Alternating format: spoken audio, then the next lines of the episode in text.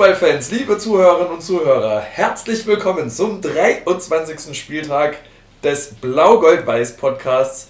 Es begrüßen euch wieder Johannes, das bin ich, und Harry, das ist der da. Hallo. Manchmal stellt sich Harry auch einfach mit den Worten vor. Das war jetzt ein Pfiff, habt ihr wahrscheinlich schlecht gehört, ist aber auch egal. Ähm, wir freuen uns, dass es endlich wieder losgeht. Wir haben heute einen interessanten Gesprächspartner hier zu Gast. Und zwar. Richtig, unser äh, Gesprächspartner heute wird niemand Geringeres als Henning Bürger sein. Wir haben beim letzten Mal versprochen, es wird wieder etwas sportlicher. Und das wird es heute damit auch werden. Genau, Henning quasi als Gast heute, der uns ein bisschen über seine Erfahrung als Trainer der ersten Männermannschaft in der Hinrunde berichten wird. Ähm, wollen einfach da seine Eindrücke ein bisschen kennenlernen und wollen Henning auch in seiner jetzigen Funktion natürlich befragen als wichtiger Teil des NLZs bzw. des Zukunftskonzepts. Genau, und natürlich auch ein bisschen auf den Mensch hinter dem Namen Henning Bürger blicken und dafür nehmen wir uns heute die zweiten 45 Minuten Zeit. Ähm, wir hatten in der letzten Ausgabe, in der Nummer 22, gefragt, ob irgendjemand Eitratal kennt. Und unser äh, Hörer mit dem wunderschönen Spitznamen Bohne berichtete uns, er kennt das und er war auch der Erste, der sich meldete und wird damit in die Verlosung um den Schal aufgenommen, so wie der Johannes das beim letzten Mal versprochen hat. Genau so ist es. Bohne berichtete, er ist da mal durchgefahren. Ja, das, das ist, erkennen wir als Nachweis an. Das erkennen wir als Nachweis auf jeden Fall an. Genau. Ähm, ich muss ja ganz ehrlich sagen, bei Eitratal habe ich daran gedacht, dass das eher so äh, ein eingefallenes Gesicht von einem Jugendlichen mit starker Akne ist. Aber das wäre Eitratal gewesen, dementsprechend kann das nicht so ganz hinhauen. Okay, Johannes, du bist absolut in Topform, sehe ich. Absolut in Topform Äh, heute.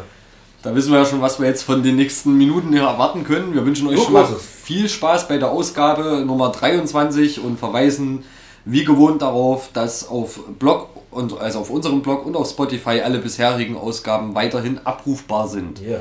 Genau, dann Stadion starten mein, mein wir. Blog. Ja. Johannes, das wird alles Outtake, wenn du so weitermachst. Nee, das wird alles äh, Intake. Also es bleibt quasi, wo es ist. Okay, gut. Jetzt hast du erstmal Sendepause. Wir gucken ähm, wie gewohnt zurück äh, auf die sportliche Situation der ersten Männermannschaft. Ähm, da gab es Testspiele seit der letzten Aufnahme natürlich und zwar gegen Einheit Rudolstadt am 10. Januar auf Platz 3 im Ernst-Abbe-Sportfeld. Durch Tore von Hoppe und Itoy wurde das Spiel 2 zu 1 gewonnen. Ähm, was ein durchaus negativer Beigeschmack war, sind die sportlichen 8 Euro Eintritt, ohne überhaupt Ermäßigungsangebote zu schaffen, die dafür genommen wurden. Ähm, kleine Ergänzung, Kinder unter 12 Jahren hatten freien Eintritt. Ähm, Johannes, äh, dir hat es nicht geholfen, weil nicht das geistige, sondern das körperliche Alter gemeint war. Ähm, ja, wir finden das ganz schön frech für ein Testspiel und äh, wir hätten uns wahrscheinlich äh, oder wir hätten damit gerechnet, dass auch mehr Zuschauer kommen, äh, wenn man eben nicht so einen hohen Preis abruft. Es wurde auch beobachtet, wie tatsächlich Leute aufgrund des Preises vom Eingangsportal wieder zurückgeschritten sind. Man darf halt nicht verkennen, dass es sich immer noch um ein Testspiel an einem Dienstag auf einem Nebenplatz in einer äh, ja, nicht ganz so großen Stadt gehandelt hat. Zwischen einem Regionalligisten und einem Oberligisten. Ich finde, da sind 8 Euro ein bisschen, naja, ganz schön grob, wenn man bedenkt, dass es halt wirklich nur äh, Ermäßigung für Kinder unter 12 Jahren gab. Ich bin ganz knapp leider nicht mehr drunter gefallen, das ist schade. Genau, am 14.01. gab es dann äh, abermals auf Platz 3 das Heimspiel gegen den FSV Zwickau, das endete 0-0. Ich habe keine Sendepause mehr, das Spiel hat im Stadion stattgefunden. Richtig, äh, hier steht aber auf Platz 3, weil das vorher mal so angesetzt war und äh, dann haben sie wahrscheinlich auf dem Hauptplatz gespielt. Äh, Ja. Sei es drum, 0-0 gegen einen Drittligisten äh, ist an sich beachtlich. Ja. Man muss aber dazu sagen, dass Zwickau auch hauptsächlich mit Wechselspielern der ersten Mannschaft angetreten ist, weil sie am Abend zuvor schon ihr erstes Genau, Pflichtspiel hatten, hatten. genau, gegen Oldenburg äh, 0-1 Niederlage. Und ja, wenn wir von Drittligist sprechen, dann sprechen wir ja davon, dass Zwickau noch Drittligist ist. Ja, gut, das äh, wird der weitere Verlauf zeigen. Äh, wir legen uns an der Stelle fest, mindestens ein Ostverein wird runtergehen. Ja, Ähm, Aue vermute ich jetzt nicht, die haben sich gefangen und Zwickau und Halle werden das dann unter sich auswürfeln. ich denke mal, die werden beide gleich würfeln und beide absteigen. Ich finde beide nicht toll. Dann freuen wir uns schon jetzt auf die Saison 23, 24 mit zwei weiteren Ostkrachern. Ja, ähm, nur noch Derbys. Um Punkte ging es dann am 22. Januar, ein Sonntag, äh, der nachgeholte 17. Spieltag, auswärts bei den Hertha-Bubis. Ähm, da kam es leider zu einer 1 zu 0 Niederlage. Äh, wir haben beim letzten Mal über das Kartenthema berichtet vorher. Wir haben dort kritisiert, dass äh, nur auf Anmeldung in einem Online-Portal nur digitale Tickets vergeben werden. Die Anmeldung eben unter Abgabe zahlreicher personenbezogener Daten äh, nur möglich war. Und äh, beim letzten Mal haben wir dann in Aussicht gestellt, dass äh, der Verein sich wahrscheinlich doch, also Hertha als gastgebender Verein, doch nochmal auf den Gast an dem Tag, also uns, zubewegt. Das hat nicht so ganz geklappt. Da äh, muss man durchaus auch sagen dürfen, dass man damit unzufrieden ist. Die Lösung sah dann so aus, dass die Gästefans selbst den Verkauf vorher ausgedruckter Online-Tickets am Eingang übernehmen mussten. Ähm, das ist eigentlich äh, auch für die Hertha Amateure noch äh, äußerst amateurhaft und äh, ja, einem Big City Club sicherlich nicht würdig. Ähm, des Weiteren ein ganz fader Beigeschmack war die extrem späte Entscheidung, ob das Spiel stattfindet oder nicht. Äh, ursprünglich sollte erst am Tag der Austragung selber mal in den Morgenstunden entschieden werden, findet es statt oder nicht, zu einem Zeitpunkt, wo sich aber Anhängerschaft und natürlich auch Mannschaft bereits auf der Anreise befinden müssten. Und das wäre einfach nur Geldverschwendung äh, ohne Gleichen gewesen, wenn man da einfach äh, auf der Fahrt dann erfahren hätte, dass das Spiel nicht stattfindet. Wie auch immer, es fand dann statt. Ähm, es gab auch einen offenen Brief aus der aktiven Fanszene äh, des FCC. Johannes, kannst du uns dazu kurz was sagen? Sehr gerne doch. Also der aktive, äh, die aktive Fanszene hat quasi in dem offenen Brief das aufgegriffen, was Harry auch gerade schon angesprochen hat.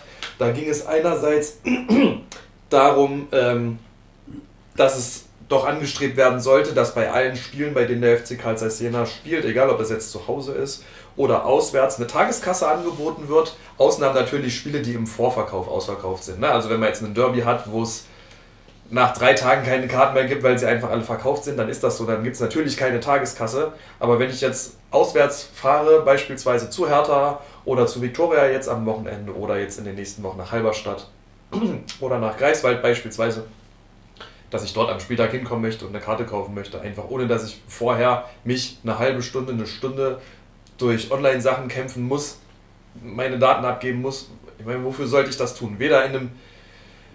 Man kann spontan ins Kino gehen, man kann spontan ins Theater gehen, überall gibt es Tageskassen und warum soll es das nicht bei einem Regionalliga-Fußballspiel geben? Also das erschließt sich mir einfach nicht, das war Punkt 1 und Punkt 2. Du hast gerade schon gesagt, Harry, die Ansetzungen, ähm, dass man da einfach eine Lösung findet und pünkt also pünktlich, wie auch immer das dann aussieht, vorher sagt, das Spiel findet statt oder es findet halt nicht statt.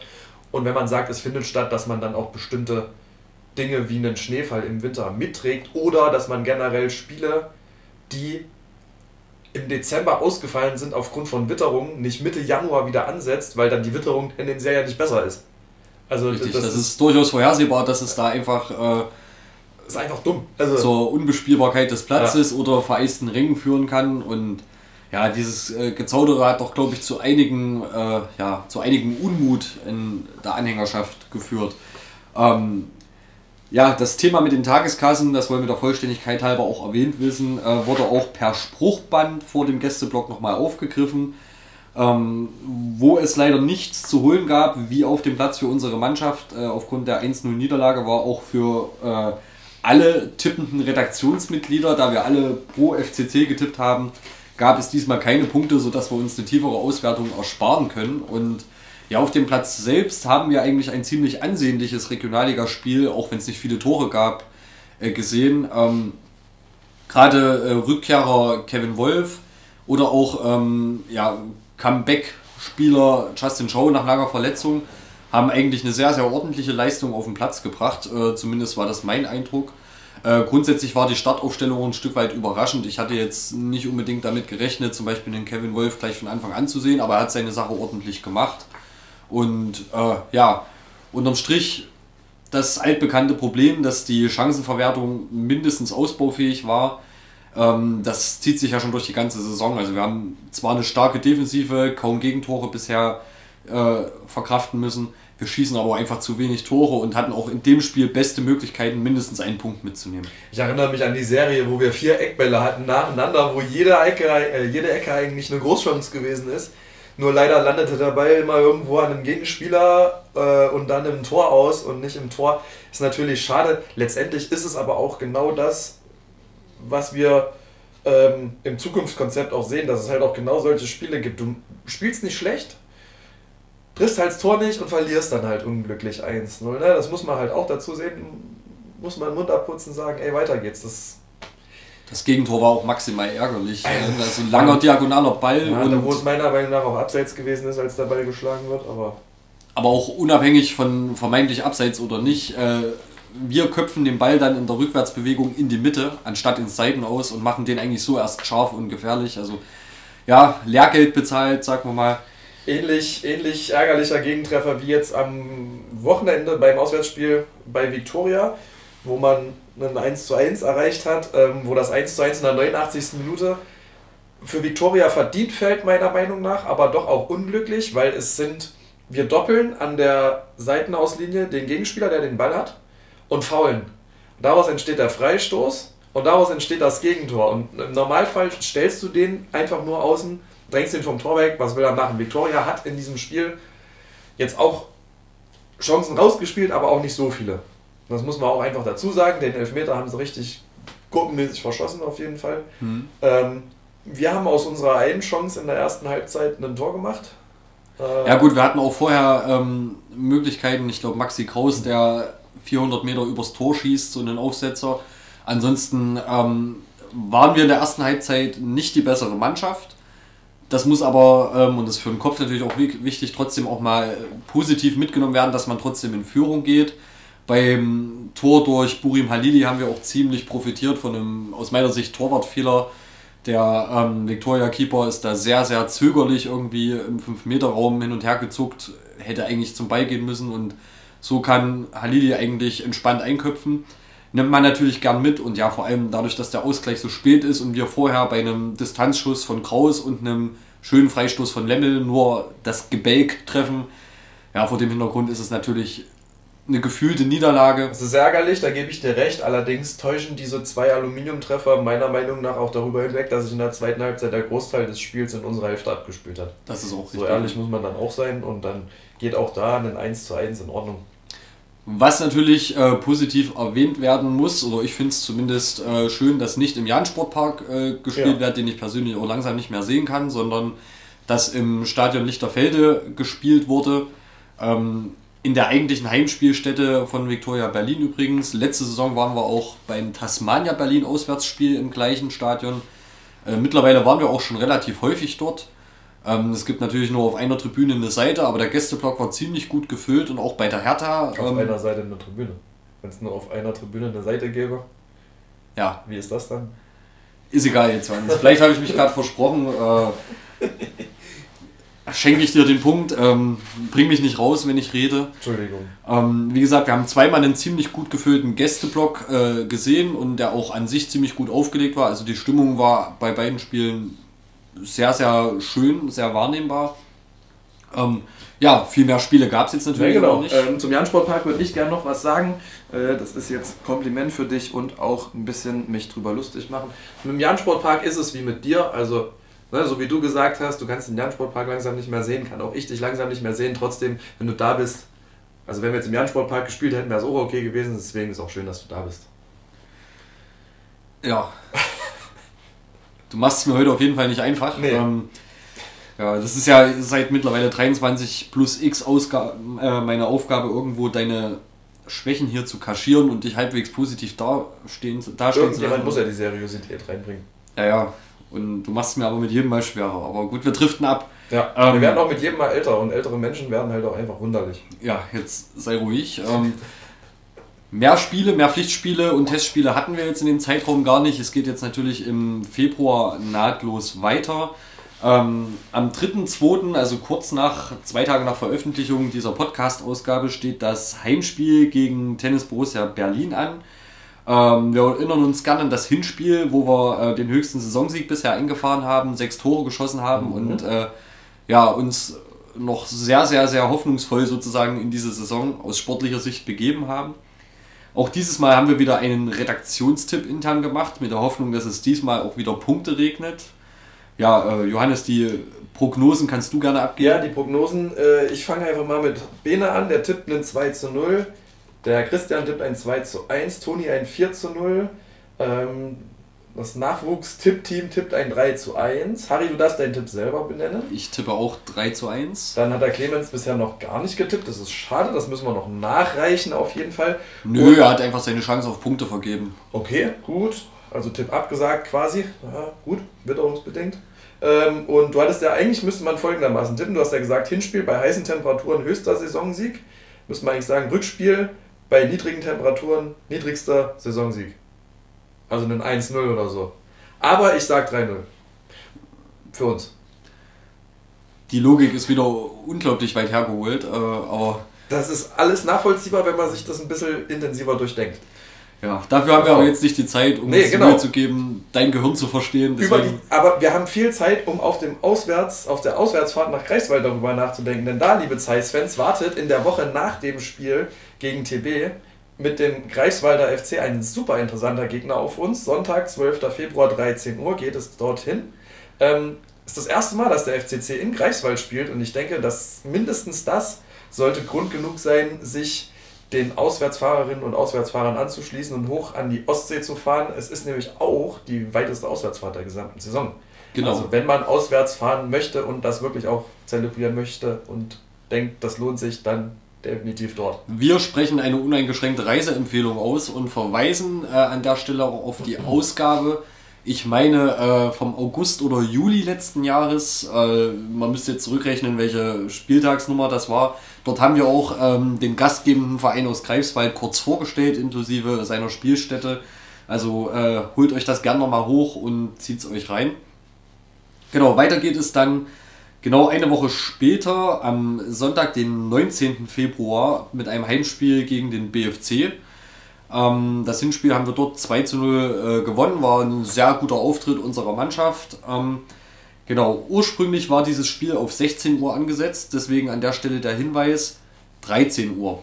Es geht drei Stunden früher als ursprünglich geplant los. Äh, ähm, bitte nehmt das zur Kenntnis und kommt nicht nach Abpfiff ins Stadion. Ähm, genau, noch eine Woche später, abermals Sonntag, 13 Uhr, auswärts bei Germania Halberstadt. Und ähm, ja, dann wenige Tage später, am 1.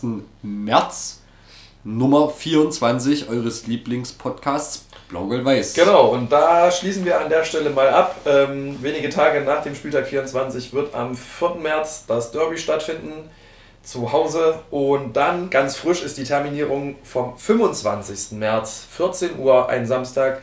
Heimspiel im Thüringen-Pokal gegen den ZFC Meuselwitz. Ganz genau.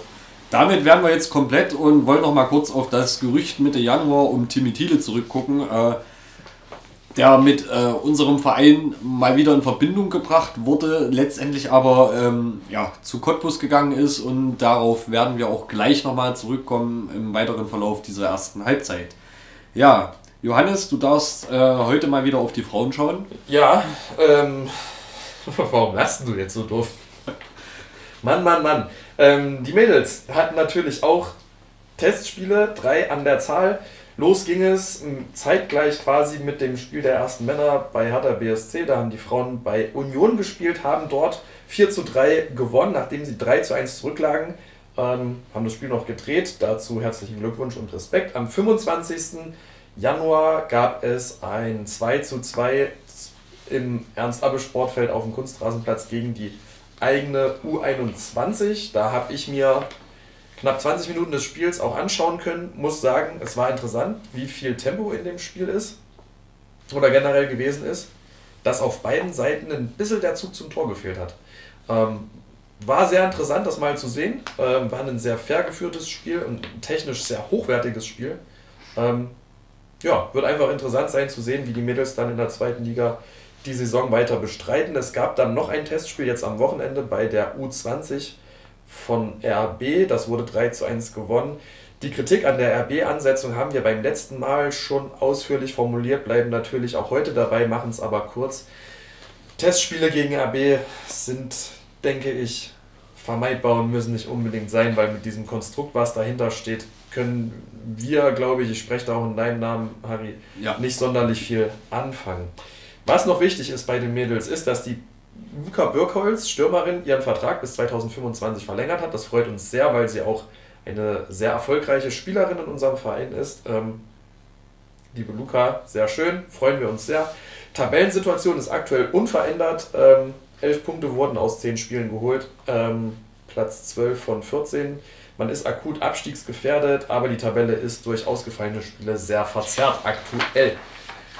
Stichwort Rückrundenstart. Bei den Mädels geht es am 12. Ähm, Februar regulär eigentlich wieder los bei der zweiten Mannschaft vom VfL Wolfsburg 14 Uhr. Allerdings ist schon am Mittwoch, den 8. Februar, das Nachholspiel gegen die U20 der TSG Hoffenheim angesetzt. 12 Uhr im Ernst-Abbe-Sportfeld. Es wird sehr interessant sein zu sehen, was dort passiert. Genau. Ähm, Für die ganz eingefleischten Fans. Also tatsächlich, tatsächlich würde ich mir dieses Spiel eigentlich sehr gerne angucken, aber äh, das passt zeitlich leider nicht ganz. Dann bist du kein Hardcore-Jena-Fan. Nein, ich bin kein Hardcore-Jena-Fan. Mal gucken, vielleicht ergibt es sich ja doch noch. Ähm, genau.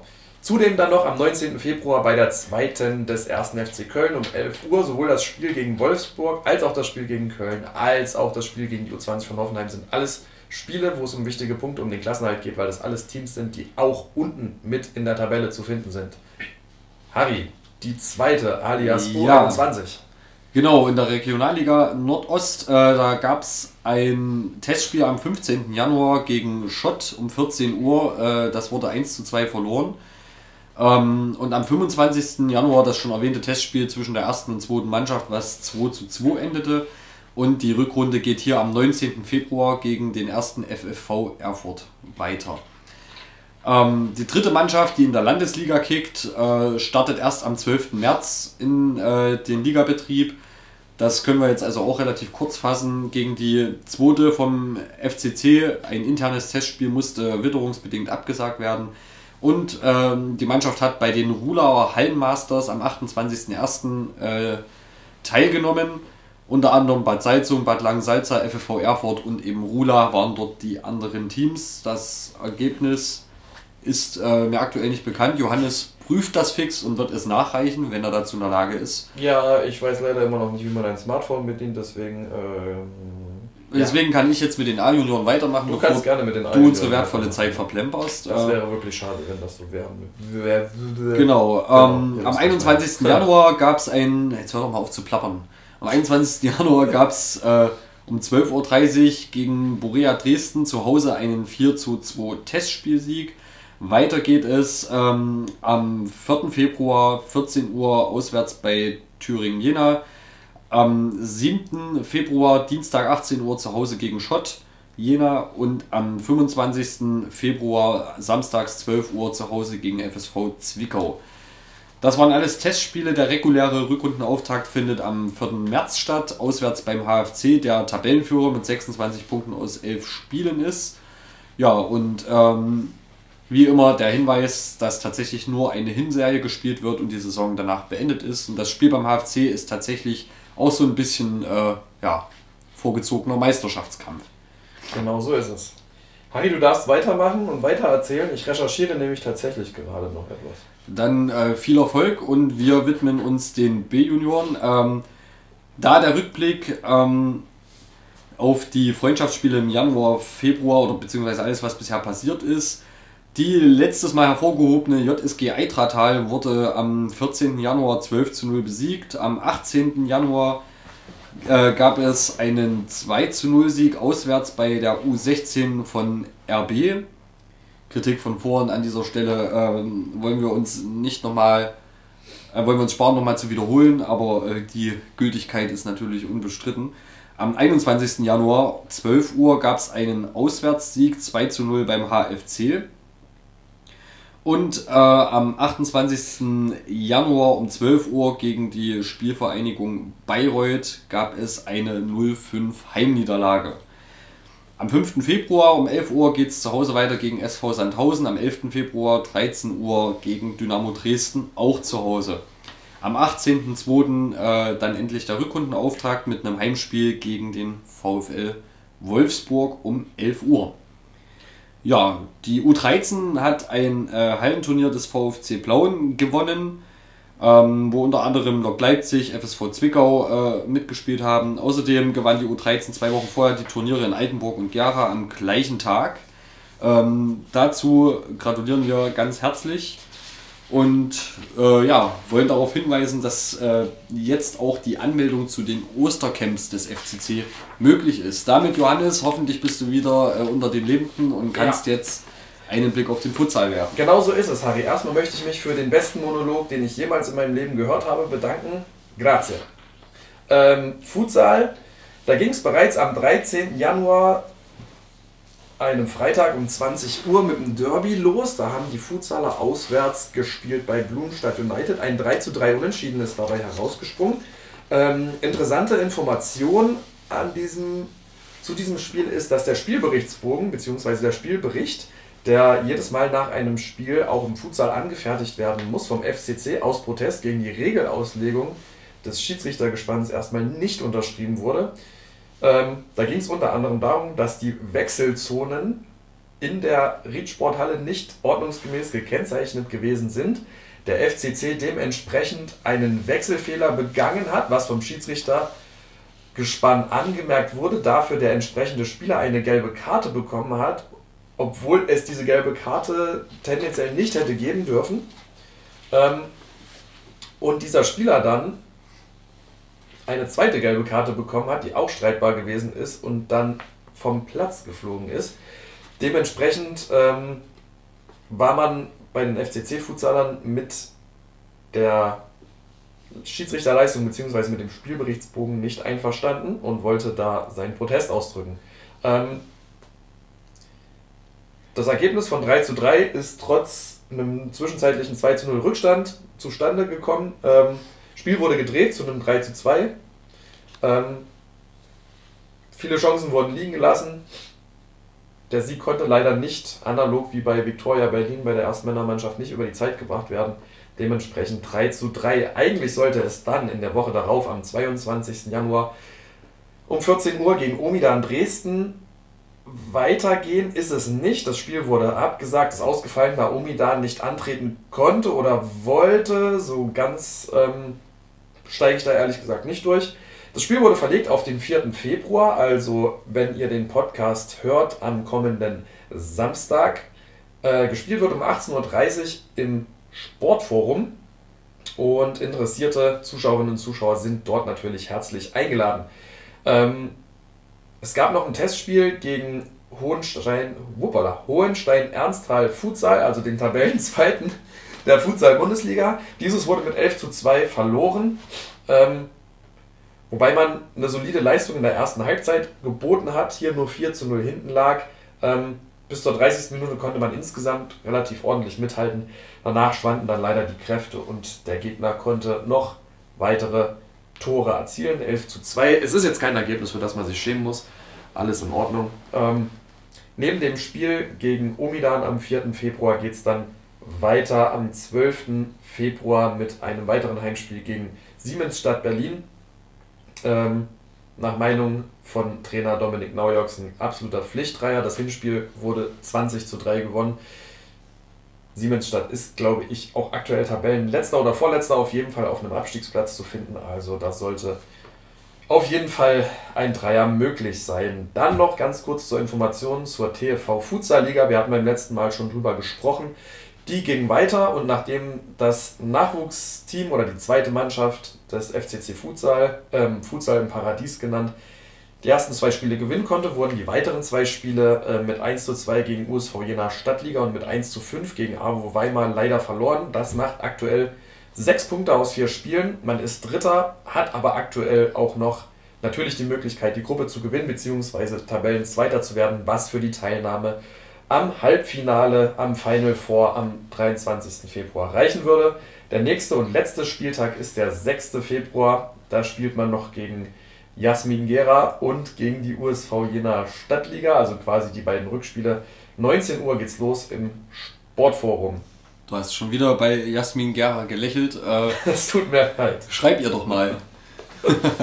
Nein, äh, Spaß beiseite. Ähm, Ja, äh, wir wollen auch nicht vorenthalten, dass sich die Futsalabteilung des FCC sehr darüber gefreut hat, an einem Volleyballturnier im Januar teilzunehmen, das äh, von der Südkurve organisiert wurde. Ähm, und ja, die Futsaler haben dort äh, ihre guten sportlichen Grundvoraussetzungen umgemünzt in einen starken zweiten Platz. Und ja, man lässt sich zitieren mit tolles Turnier. Die Jungs hatten nach eigenem Bekunden Spaß und gute Gespräche mit den Fans des FCC.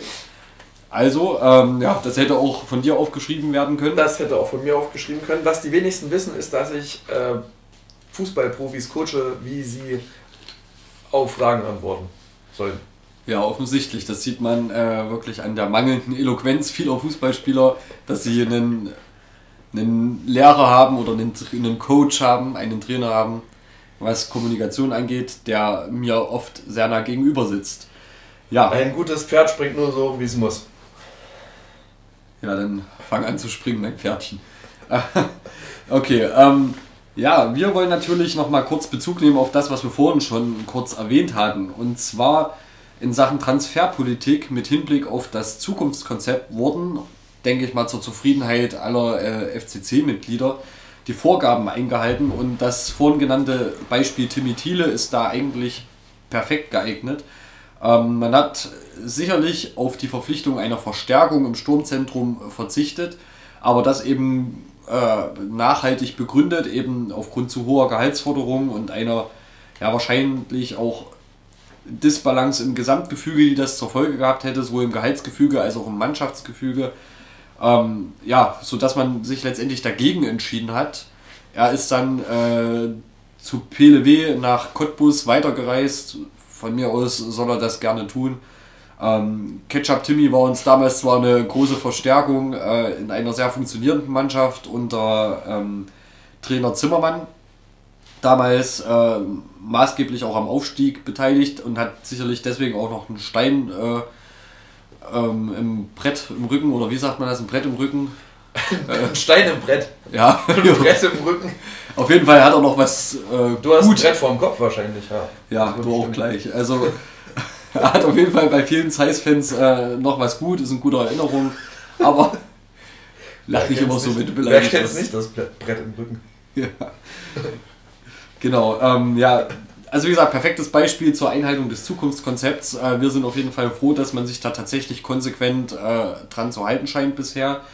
Ähm, uns ist nur bekannt, dass aktuell die Einhaltung und die Entwicklung des Zukunftskonzeptes auch bei den Verantwortlichen reflektiert wird ähm, und sind mal gespannt, wann da irgendwo auch Informationen nach außen dringen und äh, ja, sage ich mal, ein öffentliches Feedback dazu gibt.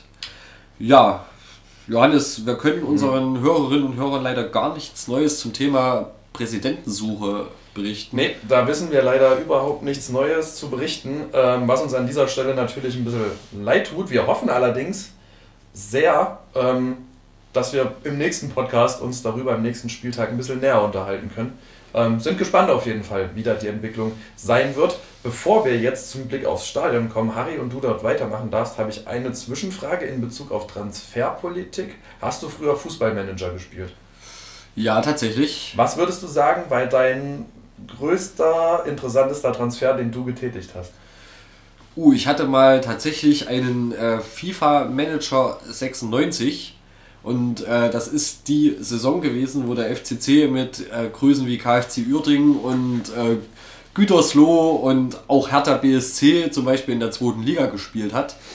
Ähm, und äh, unter anderem so Leute wie Bernd Schneider bei uns im Aufgebot waren. Und dort hatte ich tatsächlich mal eine absolute Erfolgsserie, mein äh, damaliges Stadion auf 35.000 ähm, Plätze ausgebaut und habe Steve McManaman von der Insel Arena geholt. Der war damals im Spiel nämlich einer der bestbewerteten Spieler auf dem ganzen Globus. Alles klar, das toppt auf jeden Fall das, was ich jetzt beizutragen hätte. Ich habe zweimal tatsächlich in Fußballmanager 2004 nacheinander mit Crystal Palace die englische Meisterschaft gewonnen ähm, und hatte Ryan Giggs verpflichtet. Da war ich sehr stolz drauf. Aber Steve McManaman beim FCC, das ist absolut unschlagbar. Ja, aber hat mir auch weitergeholfen. Also ich war dann wirklich... Äh aufgestiegen zur Weltmannschaft. Aber jetzt entfernen wir uns schon wieder vom eigentlichen Podcast-Thema. Aber es war eine schöne Zwischenfrage und vor allem konnte ich endlich mal von meinen zahlreichen Erfolgen berichten. Ich habe einen Geburtstagswunsch. Wenn du mir jemals zum Geburtstag eine große Freude machen würd, möchtest, dann schenkst du mir ein aktuelles FCC-Trikot, wo hinten drauf McManaman steht. Jetzt hast du mir natürlich eine ganz schöne Aufgabe mitgegeben, aber äh, wenn ich das tue, was, wie äußert sich dein Dank? Ich halte in. Ich, hm, überlege ich mir noch. Oder die Zuhörerinnen und Zuhörer können etwas vorschlagen. Uh, das ist eine gute Idee. Ja. Das ist eine gute Idee. Ihr habt es gehört. Äh, schickt eure Vorschläge, was Johannes äh, als Dankeschön für ein Original FCC McManaman Trikot ähm, alles so tun sollte. Schickt die Vorschläge gerne an kontakt.blaugoldweiß.de. Blick aufs Stadion, Harry. Du darfst noch mal ein kleines bisschen zum aktuellen Baufortschritt kommen. Ja, ähm, erstmal sehr interessant. Am Wochenende vor der Aufnahme dieses Podcasts, also das Wochenende rund ums Auswärtsspiel bei Viktoria Berlin, äh, hat Andreas Kuhn, Geschäftsführer ähm, der EAS GmbH, mal wieder Fragen aus der ganzen Fanszene. Ähm, breiten Fragenpool, sehr unterschiedliche Richtungen, die die Fragen gingen, beantwortet. Mit äh, ja, sehr gut nachvollziehbaren Antworten. Das war wirklich hörens- und sehenswert und uns wurde auch in Aussicht gestellt, dass es äh, noch eine große Zahl weiterer Fragen gab, die in der Kürze der Zeit äh, gar nicht beantwortet werden konnten oder die teilweise nach äh, Einsendeschluss erst eingingen. Und äh, ja, Andreas Kuhn wird sich nach Aussage seines Pressesprechers Andreas Trautmann äh, nochmal die Zeit nehmen, auch diese Fragen noch zu beantworten und eben dann auch in einem Video äh, zu uploaden. Also verfolgt da gerne mal die EAS-Homepage. Äh, dort findet ihr dann hoffentlich bald noch einen weiteren Video-Upload. Ähm, ansonsten, äh, wie immer, der Verweis auf die Webcams auf der Homepage, wo jetzt natürlich vor allem äh, im südlichen Stadionbereich neue Südtribüne mit der Jena Südkurve, die äh, zu unserer Zufriedenheit auch in FCC-Hand bleiben wird ähm, ja, da ist viel Bewegung drin. Da ist jetzt die Bodenplatte fertig gegossen. Das ist ein großer, wichtiger Schritt. Und äh, nun kann das Bauwerk in die Höhe wachsen. Und das ist jetzt tatsächlich der versprochene Ablauf, wo man also relativ schnell wirklich Fortschritte äh, auf den ersten Blick wahrnehmen kann, weil einfach äh, ja, die Träger aufgestellt werden, die Stufen eingehangen werden. Und da geht es also dann richtig gut weiter, hoffentlich in den nächsten Wochen. Hoffentlich macht das Wetter keine großen Probleme.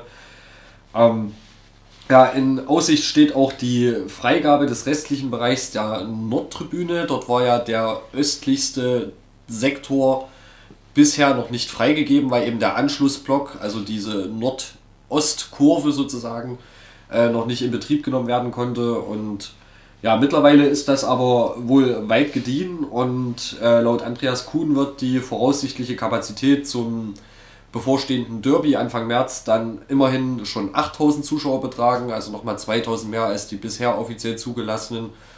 Und ja, wir gehen natürlich auch davon aus, dass die ausgereizt werden.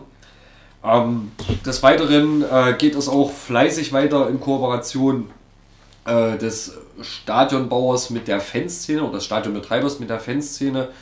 Ähm, und aktuell beginnen da die Arbeiten im historischen T-Gebäude, Turmgebäude hinter der Nordtribüne. Ähm, bisher auch Heimat des NLZ gewesen. Zukünftig ziehen die auf die Haupttribüne. Hoffentlich haben wir in der zweiten Halbzeit auch mal eine Minute Zeit, um Henning dazu zu fragen, was er dazu denkt.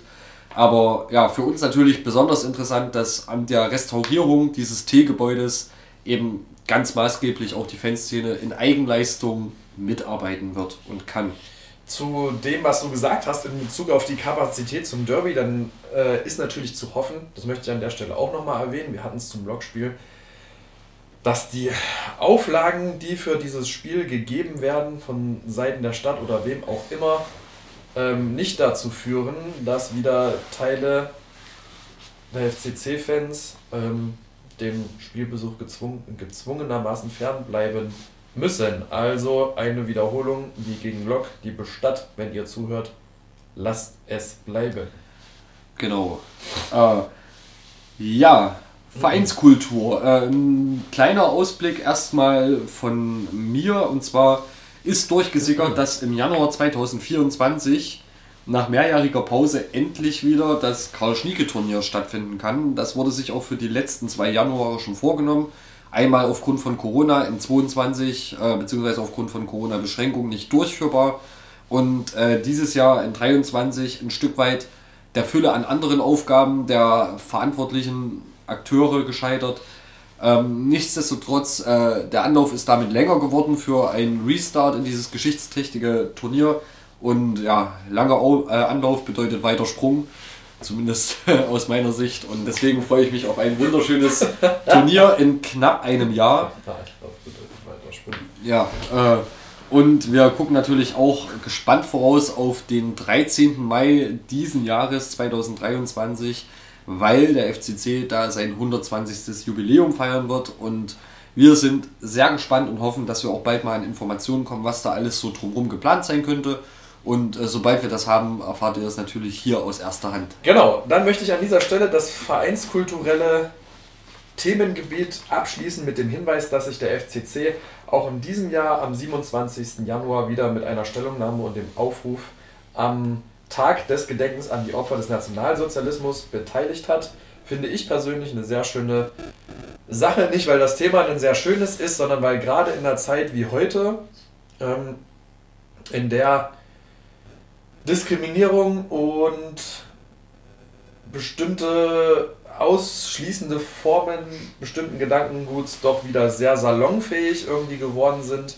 Und umso schöner ist es, dass der FCC da ein klares Zeichen dagegen setzt, dass man das, was in der Geschichte passiert ist, nicht vergessen sollte und auch sich nicht wiederholen lassen sollte. Großer Respekt, da gehört auch ein bisschen Haltung dazu. Finde ich sehr schön. So, Harry, du darfst als Schiedsrichter mir bitte ganz kurz sagen, wie lange wir in der ersten Halbzeit noch spielen. Ich sehe die Uhr nämlich nicht. Äh, eigentlich sollte ich dir jetzt eine möglichst kurze Antwort geben, eine kurze Zeitspanne angeben, damit du nicht so viel laberst. Aber ähm, tatsächlich stehen wir jetzt bei gut 41 Minuten. Das ist eine sehr schöne Sache. So. Dann kannst du dir jetzt aussuchen, ob wir entweder noch einen Blick über den Tellerrand werfen oder, wobei wir das sowieso machen müssen, eine Brücke in die zweite Halbzeit schlagen. Ob wir die Brücke direkt schlagen wollen oder noch einen kurzen, also schauen, was hinter dem Tellerrand ist. Also ein bisschen Auge machen. Ja, ich würde mal äh, vielleicht Interesse halber, also aus eigenem Interesse und sicherlich dem auch äh, aus unserer Hörerschaft, ähm, nach dem kurzen Blick auf Liga 3, den wir vorhin schon gewagt haben, nämlich dass dort ähm, mit Aue, Zwickau und Halle drei Ostvereine akut abstiegsgefährdet sind, äh, noch einen Blick vielleicht auf die Liga unter uns äh, werfen. Und dort haben wir die Oberliga NOFV Süd wo aktuell der FC Eilenburg auf Platz 1 steht, der zuvor aus der Regionalliga abgestiegen ist, verfolgt von VfL Halle und Bischofswerda FV. Ähm, und ein bisschen im erweiterten Verfolgerfeld sind auch die uns gut bekannten Vereine vom VfC Blauen und VfB Auerbach. Ähm, die Thüringer Vereine Fahner Höhe, ähm, Rudolstadt und Nordhausen sind alle im Abstiegskampf gefangen. Wobei sehr interessant wäre, wenn Rudolstadt die Klasse halten würde und der FC Saalfeld tatsächlich den Aufstieg in die Oberliga schaffen sollte, wo es gerade gar nicht so schlecht aussieht in der Thüringenliga, dann gäbe es mal wirklich wieder ein sogenanntes Derby. Ja. Kurzer der Blick in die NOV Oberliga Nord. Dort ist auf Platz 1 aktuell der Rostocker FC. Ähm, wird äh, gefolgt vom FC Hansa Rostock, zweite Mannschaft bzw. U23 und dahinter kommt Hertha Zehlendorf aus Berlin. Ähm, ja, bekanntere Vereine, mit denen wir auch schon äh, ja, ins Duell gegangen sind, äh, wären zum Beispiel Union Fürstenwald und TSG Neustrelitz, die äh, mehr oder weniger aussichtslos im Mittelfeld rangieren. Und der Vorjahresabsteiger Tasmania Berlin, den wir heute auch schon mal erwähnt hatten, steht aktuell sogar erneut auf dem Abstiegsplatz Wen würdest du dir denn rein interessenhalber als Aufsteiger wünschen? Ach, ich glaube, ich würde, warum auch immer, äh, den Rostocker FC eigentlich ganz interessant finden. Und aus der Südliga, äh, ja, das ist eine schwierige Frage. Ähm, eigentlich ist Bischofswerda ein ganz gutes Ausflugsziel. Ähm, ansonsten hätte ich auch gar kein Problem, äh, wieder nach Auerbach zu fahren und äh, leckere Nudel-Wurstgulasch-Töpfe zu essen. Ich würde mal mich bei, der, bei dem Nordwunsch anschließen. Rostock HFC oder auch die zweite von Hansa wäre sehr interessant, einfach weil es dann auch eine lange Auswärtsfahrt ist und Rostock auch eine interessante Stadt. Und im Süden würde ich tatsächlich, ist, na, Auerbach ist immer, war immer eine sehr lustige Sache, hätte aber auch kein Problem damit, wenn, wie von dir gesagt, Bischofswerda aufsteigen würde. Oder noch mehr, mein Favorit wäre Halle 96, mit denen haben wir in den 90ern ab und zu die Klingen gekreuzt. Ähm, haben ein schönes, sehr interessantes Stadion, sind auch ein sehr interessanter Verein im Vergleich zum HFC, auch durchaus ein bisschen sympathischer. Ähm, Finde ich sehr interessant, mal als Gegner. Wen würdet ihr euch denn wünschen, liebe Zuhörerinnen und Zuhörer? Das wäre auch mal sehr interessant. Wahrscheinlich, gut, wahrscheinlich wünschen sich die meisten von euch den Aufstieg, das wäre auch okay, aber wir sind Realisten, das wird wahrscheinlich diese Saison eher nichts mehr. Also, gegen wen würdet ihr gerne spielen? Lasst uns gerne mal wissen. Ähm, wir freuen uns auf eure Meinung. Ja, genau. Äh, Johannes. Ja. Brücke. Ja. Ich habe eine Brücke tatsächlich. Und zwar würde ich. Harry, du erinnerst dich sicher an das Spiel, das FCC-Spiel, wo die meisten Zuschauer jemals zugeschaut haben. Welches Spiel war das? Jena-Spiel jetzt. Heimspiel mit Auswärts. den meisten. Auswärts mit Auswärts. den meisten Zuschauern. Achso, äh, ja, der Sage nach 1860, auch wenn die Zahlen dort. Äh, Da waren die meisten Zeiss-Fans. Aber insgesamt die meisten Zuschauer, global betrachtet, im Stadion, nicht nur Zeiss-Fans, alles. Achso, dann wird es äh, in Dortmund gewesen sein. Genau, in Dortmund. Wer war damals Trainer des FCC im Pokal-Halbfinale? Ivanauskas? Nee.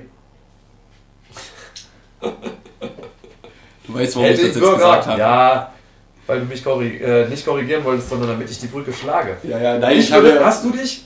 Du hast Ja. jetzt einfach nicht verstanden, oder? Vielleicht will ich dich auch gar nicht verstehen, weil mir das so dumm ist. Vielleicht wollte ich auch sagen, dass ich mir eigentlich Ivanauskas in der zweiten Halbzeit als Gast wünsche. Das wäre auch sehr interessant. Gut, äh, ja, Stopp. liebe, liebe Zuhörerinnen und Zuhörer, Nein. wir lassen uns überraschen. Ja, wir lassen uns überraschen. Und ich würde trotzdem gerne von dir noch wissen, woran hat es denn gelegen, dass wir damals das Pokal-Halbfinale in Dortmund verloren haben, nicht gewonnen haben? Der Schiedsrichter wollte es nicht, indem er Jan Schimak eine rote Karte gibt. Und ansonsten waren wir mindestens auf Augenhöhe und sind gespannt, ob Henning Burger das genauso einschätzt. Möchtest du hier an dieser Stelle unbedingt beenden? Du guckst mich so an, als. Wir müssen beenden, Johannes. Warum? Weil die Zeit abgelaufen ist und äh, deswegen kommst du Das sehe ich gar nicht. Ich sehe doch die Zeit gar nicht. Ja, deswegen sag ich's dir. Jetzt sei ruhig, Ich Johannes. vertraue dir aber nicht. Ja, Okay. Liebe Zuhörerinnen und Zuhörer, wir freuen uns, äh, dass ihr Johannes ertragen habt und freuen uns äh, auf eure Halbzeitfragen gleich in unserer Was heißt denn Pause. hier, wir freuen uns, dass ihr. Redest du jetzt von dir in der Mehrzahl schon oder was? Johannes, du hast jetzt wirklich Sendepause. Jetzt Okay. ist erstmal Halbzeit, du brauchst Ja. die Pause dringend. Und äh, ja, wir hören uns trotzdem gleich wieder. Juhu. Und freuen uns jetzt schon auf unseren äh, Gast nachher, der entweder Henning Burger oder weil das Ivanauskas heißt. Bis gleich.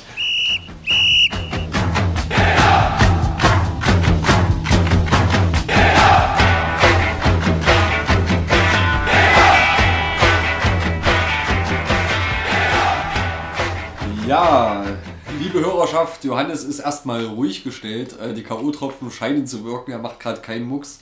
Ähm, wir, wir begrüßen euch zur Halbzeitpause. Ähm, freuen uns darüber, dass ihr uns wieder Fragen geschickt habt. Äh, wir haben hoffentlich die passenden Antwortgeber äh, recherchieren können und äh, gute und nachvollziehbare Antworten eingeholt. Sind grundsätzlich auch froh, dass sich das äh, System mit den kurzen Fragen, Halbzeitfragen inzwischen gut etabliert hat. Hat und äh, wir fordern euch natürlich gern drauf, äh, dazu auf, da dran zu bleiben. Äh, Ja, genau. Johannes. Nichts weiter hinzuzufügen, Harry. du bist Ähm, aufgewacht, jetzt kommt auch gleich dein Einsatz. Genau, nämlich die Vorstellung der Fragen und der Antwortgeber. Ähm, wir starten heute mit der ersten Frage vom Ronny vom Fanclub Oströhn. Die bezieht sich auf die Datenaktualität ähm, im Bereich Nachwuchs auf der FCC-Homepage. Ähm, lieber Ronny, du hast das Wort. Ja, moin, hier ist der Ronny vom FCC Fanclub Oströhn. Äh, ich hätte mal eine Frage. Und zwar geht es mir um die Datenpflege auf der Homepage vom FCC. Ähm, gerade im Jugendbereich stimmen halt die Daten schon seit mehreren Monaten nicht. Und gerade da unser Verein sich ja diesem Zukunftsprojekt ja verschrieben hat, finde ich es auch sehr wichtig, dass gerade die Jugendspieler sich auch, sag ich mal, auf der Homepage finden können. Und da stimmen sowohl Vor-, Zunahme als auch Geburtsdaten der aktuellen Spieler nicht überein. Und ich würde mich halt freuen als Jugendspieler, wenn ich da zum Beispiel meinen Namen drauf entdecken würde. Und jetzt meine Frage, an wen kann ich mich wenden, damit ich das eventuell ändern kann ähm, und dazu eine Verbesserung führen könnte. Ansonsten macht weiter so vom Podcast-Team und schöne Grüße an alle Fans in Südthüringen. Bleibt stabil. Bis bald. Tschüss. Ja, beantwortet wird die Frage vom Flori, seines Zeichens Mitarbeiter der Geschäftsstelle des EV. Servus Ronny, hier ist der Florian aus der FCC Geschäftsstelle. Ich bin hier seit August für relativ viele Sachen, die im Tagesgeschäft vom EV anfallen, verantwortlich. Und dazu gehört genauso der Punkt, den du angesprochen hast, was ganz witzig ist, denn kurz bevor ich die Sprachnachricht selber zugespielt bekommen habe, haben wir uns dieses Thema auch hier schon vorgenommen. Wir sind da relativ einer Meinung mit dir, dass es nicht funktioniert, im Rahmen vom Zukunftskonzept sowas schleifen zu lassen. Stellt sich die Frage natürlich, warum ist das passiert? Du musst dir vorstellen, wir haben am Anfang der Saison einen ganz großen Fototermin für erste Mannschaften, für Juniorinnen und für Junioren. Und dann kommt diese Bilderflut, die an dem Tag entsteht, einmal hier in der Geschäftsstelle an. Und wir müssen die ganzen Bilder den Namen von den Spielerinnen und Spielern zuordnen. Das funktioniert natürlich nicht allein. Ich ehrlicherweise, und da wirst du mir zustimmen, das wird bei dir genauso sein, ähm, kenne nicht von jedem Nachwuchsspieler schon den Namen. Und deswegen holen wir die Trainerinnen und Trainer zu uns, machen das mit denen gemeinsam. Das haben wir tatsächlich bei einigen Teams versäumt. Und dann ging es so September, Oktober im Tagesgeschäft unter. Jetzt, äh, wie gesagt, ist es uns aufgefallen, wir haben das nachgeholt. Aktuell, während ich die Sprachnachricht mache, fehlen nur noch die U13 bis zur 15 der Jungs. Und wenn ich Glück habe, hörst du die Halbzeitfrage ab, ähm, kriegst die Antwort darauf, kannst auf die Website gucken und es sind schon alle Antworten da. Ähm, ich danke dir für deine Halbzeitfrage, wünsche dir alles Gute, halte die Fahne weiter hoch in der Ostrhön. Alles für den Club. Tschüss.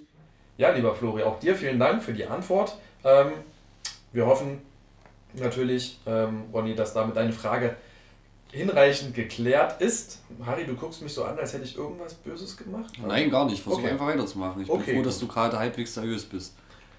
Die zweite Frage, die bezieht sich auf unseren Gast aus dem letzten Spieltag ähm, ist gestellt vom Anton. Und der Anton möchte vom Patti ähm, wissen, wie denn die Stellung der Münchner Ultras zu den Feinden des FC Karl Zeiss Jena ist. Anton, bitte, du hast das Wort. Hallo an das Blau-Gold-Weiß-Team. Ähm, ich hätte auch noch eine Frage an den Patti. Ähm, die hattet ihr in dem letzten Spieltag hattet ihr sie ihm nicht gestellt. Mich würde es aber nochmal interessieren. Ihr habt bestimmt noch Kontakt zu ihm und könnt ihm die irgendwie weiterleiten. Würde mich jedenfalls sehr freuen. Und zwar würde mich interessieren, ähm, wie denn die, naja, er als Schickeria-Anhänger oder allgemein die Schickeria-Anhänger ähm, zu den, äh, was die von den rivalisierenden Fangruppen vom FCC halten. Sprich jetzt zu, na, natürlich vor allem würde mich da jetzt mal Fieselbach interessieren, Cottbus, ähm, Halle, vielleicht noch ein paar andere. Also das würde mich mal interessieren, wie, naja, ob ihr die auch nicht leiden könnt oder wie, ob euch das gleichgültig ist. Ähm, ihr seid ja mit dem FCC befreundet, deswegen würde mich das auf jeden Fall mal sehr interessieren. So, und Patti, der beim letzten Spieltag bei uns zu Gast war, ähm, hat sich die Zeit genommen und auch diese Frage noch beantwortet. Patti, bitteschön. Ja, vielen Dank für die Frage. Hm. Also es ist jetzt bei vielen rivalisierenden Vereinen vom FCC so, dass wir mit denen jetzt eigentlich wenig Kontaktpunkte haben, dass man aber generell natürlich sagen kann, dass solche ähm, Rivalitäten bei Freundschaften auch oft übernommen werden. Und jetzt gerade ähm, bei den von dir genannten Vereinen jetzt unsererseits auch keine besonderen Gründe für Sympathie vorliegen. Und von daher ähm, kann man, wie gesagt, glaube ich, schon sagen, dass solche Feindschaften oder Rivalitäten ähm, dann quasi von den Freunden oder in unserem Falle von uns auch mitgetragen werden. Ähm, jetzt vielleicht in manchen Fällen ein bisschen mehr als in anderen, wenn man halt, äh, wenn es vorher schon mit anderen Szenen vielleicht auch positive Berührungspunkte gab, aber ähm, generell kann man das schon so sagen. Ja, vielen Dank. Ähm, an der Stelle möchte ich kurz noch einwerfen, dass wir noch eine weitere Frage bekommen haben in Bezug auf die Entstehung der Freundschaften der FCC-Fanszene.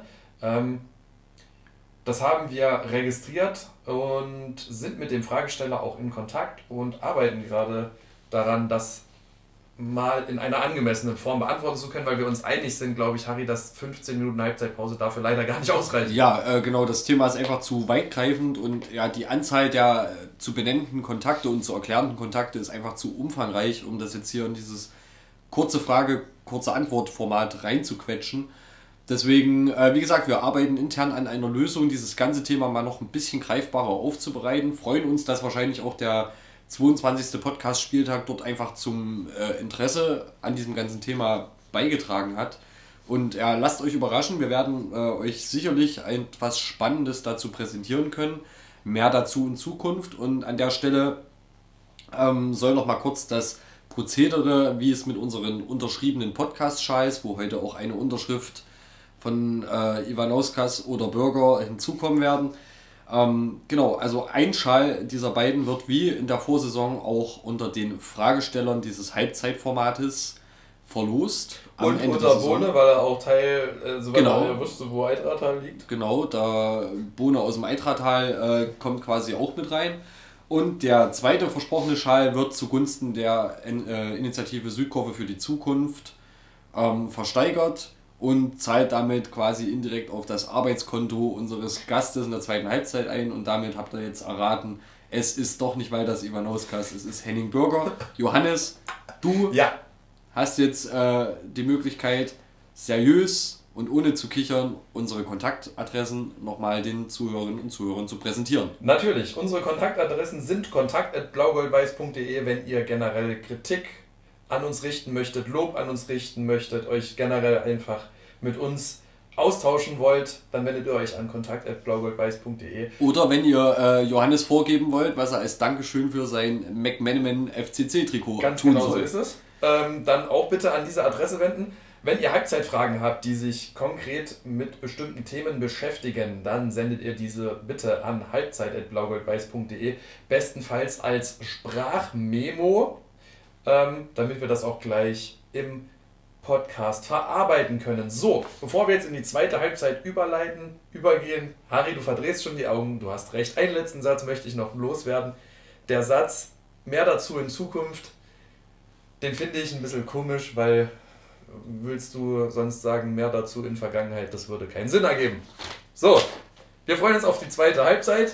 Ich gehe auf nicht drauf ein, ich freue mich auch auf die zweite Halbzeit. Ich freue mich auf gleich. Henning, bis gleich.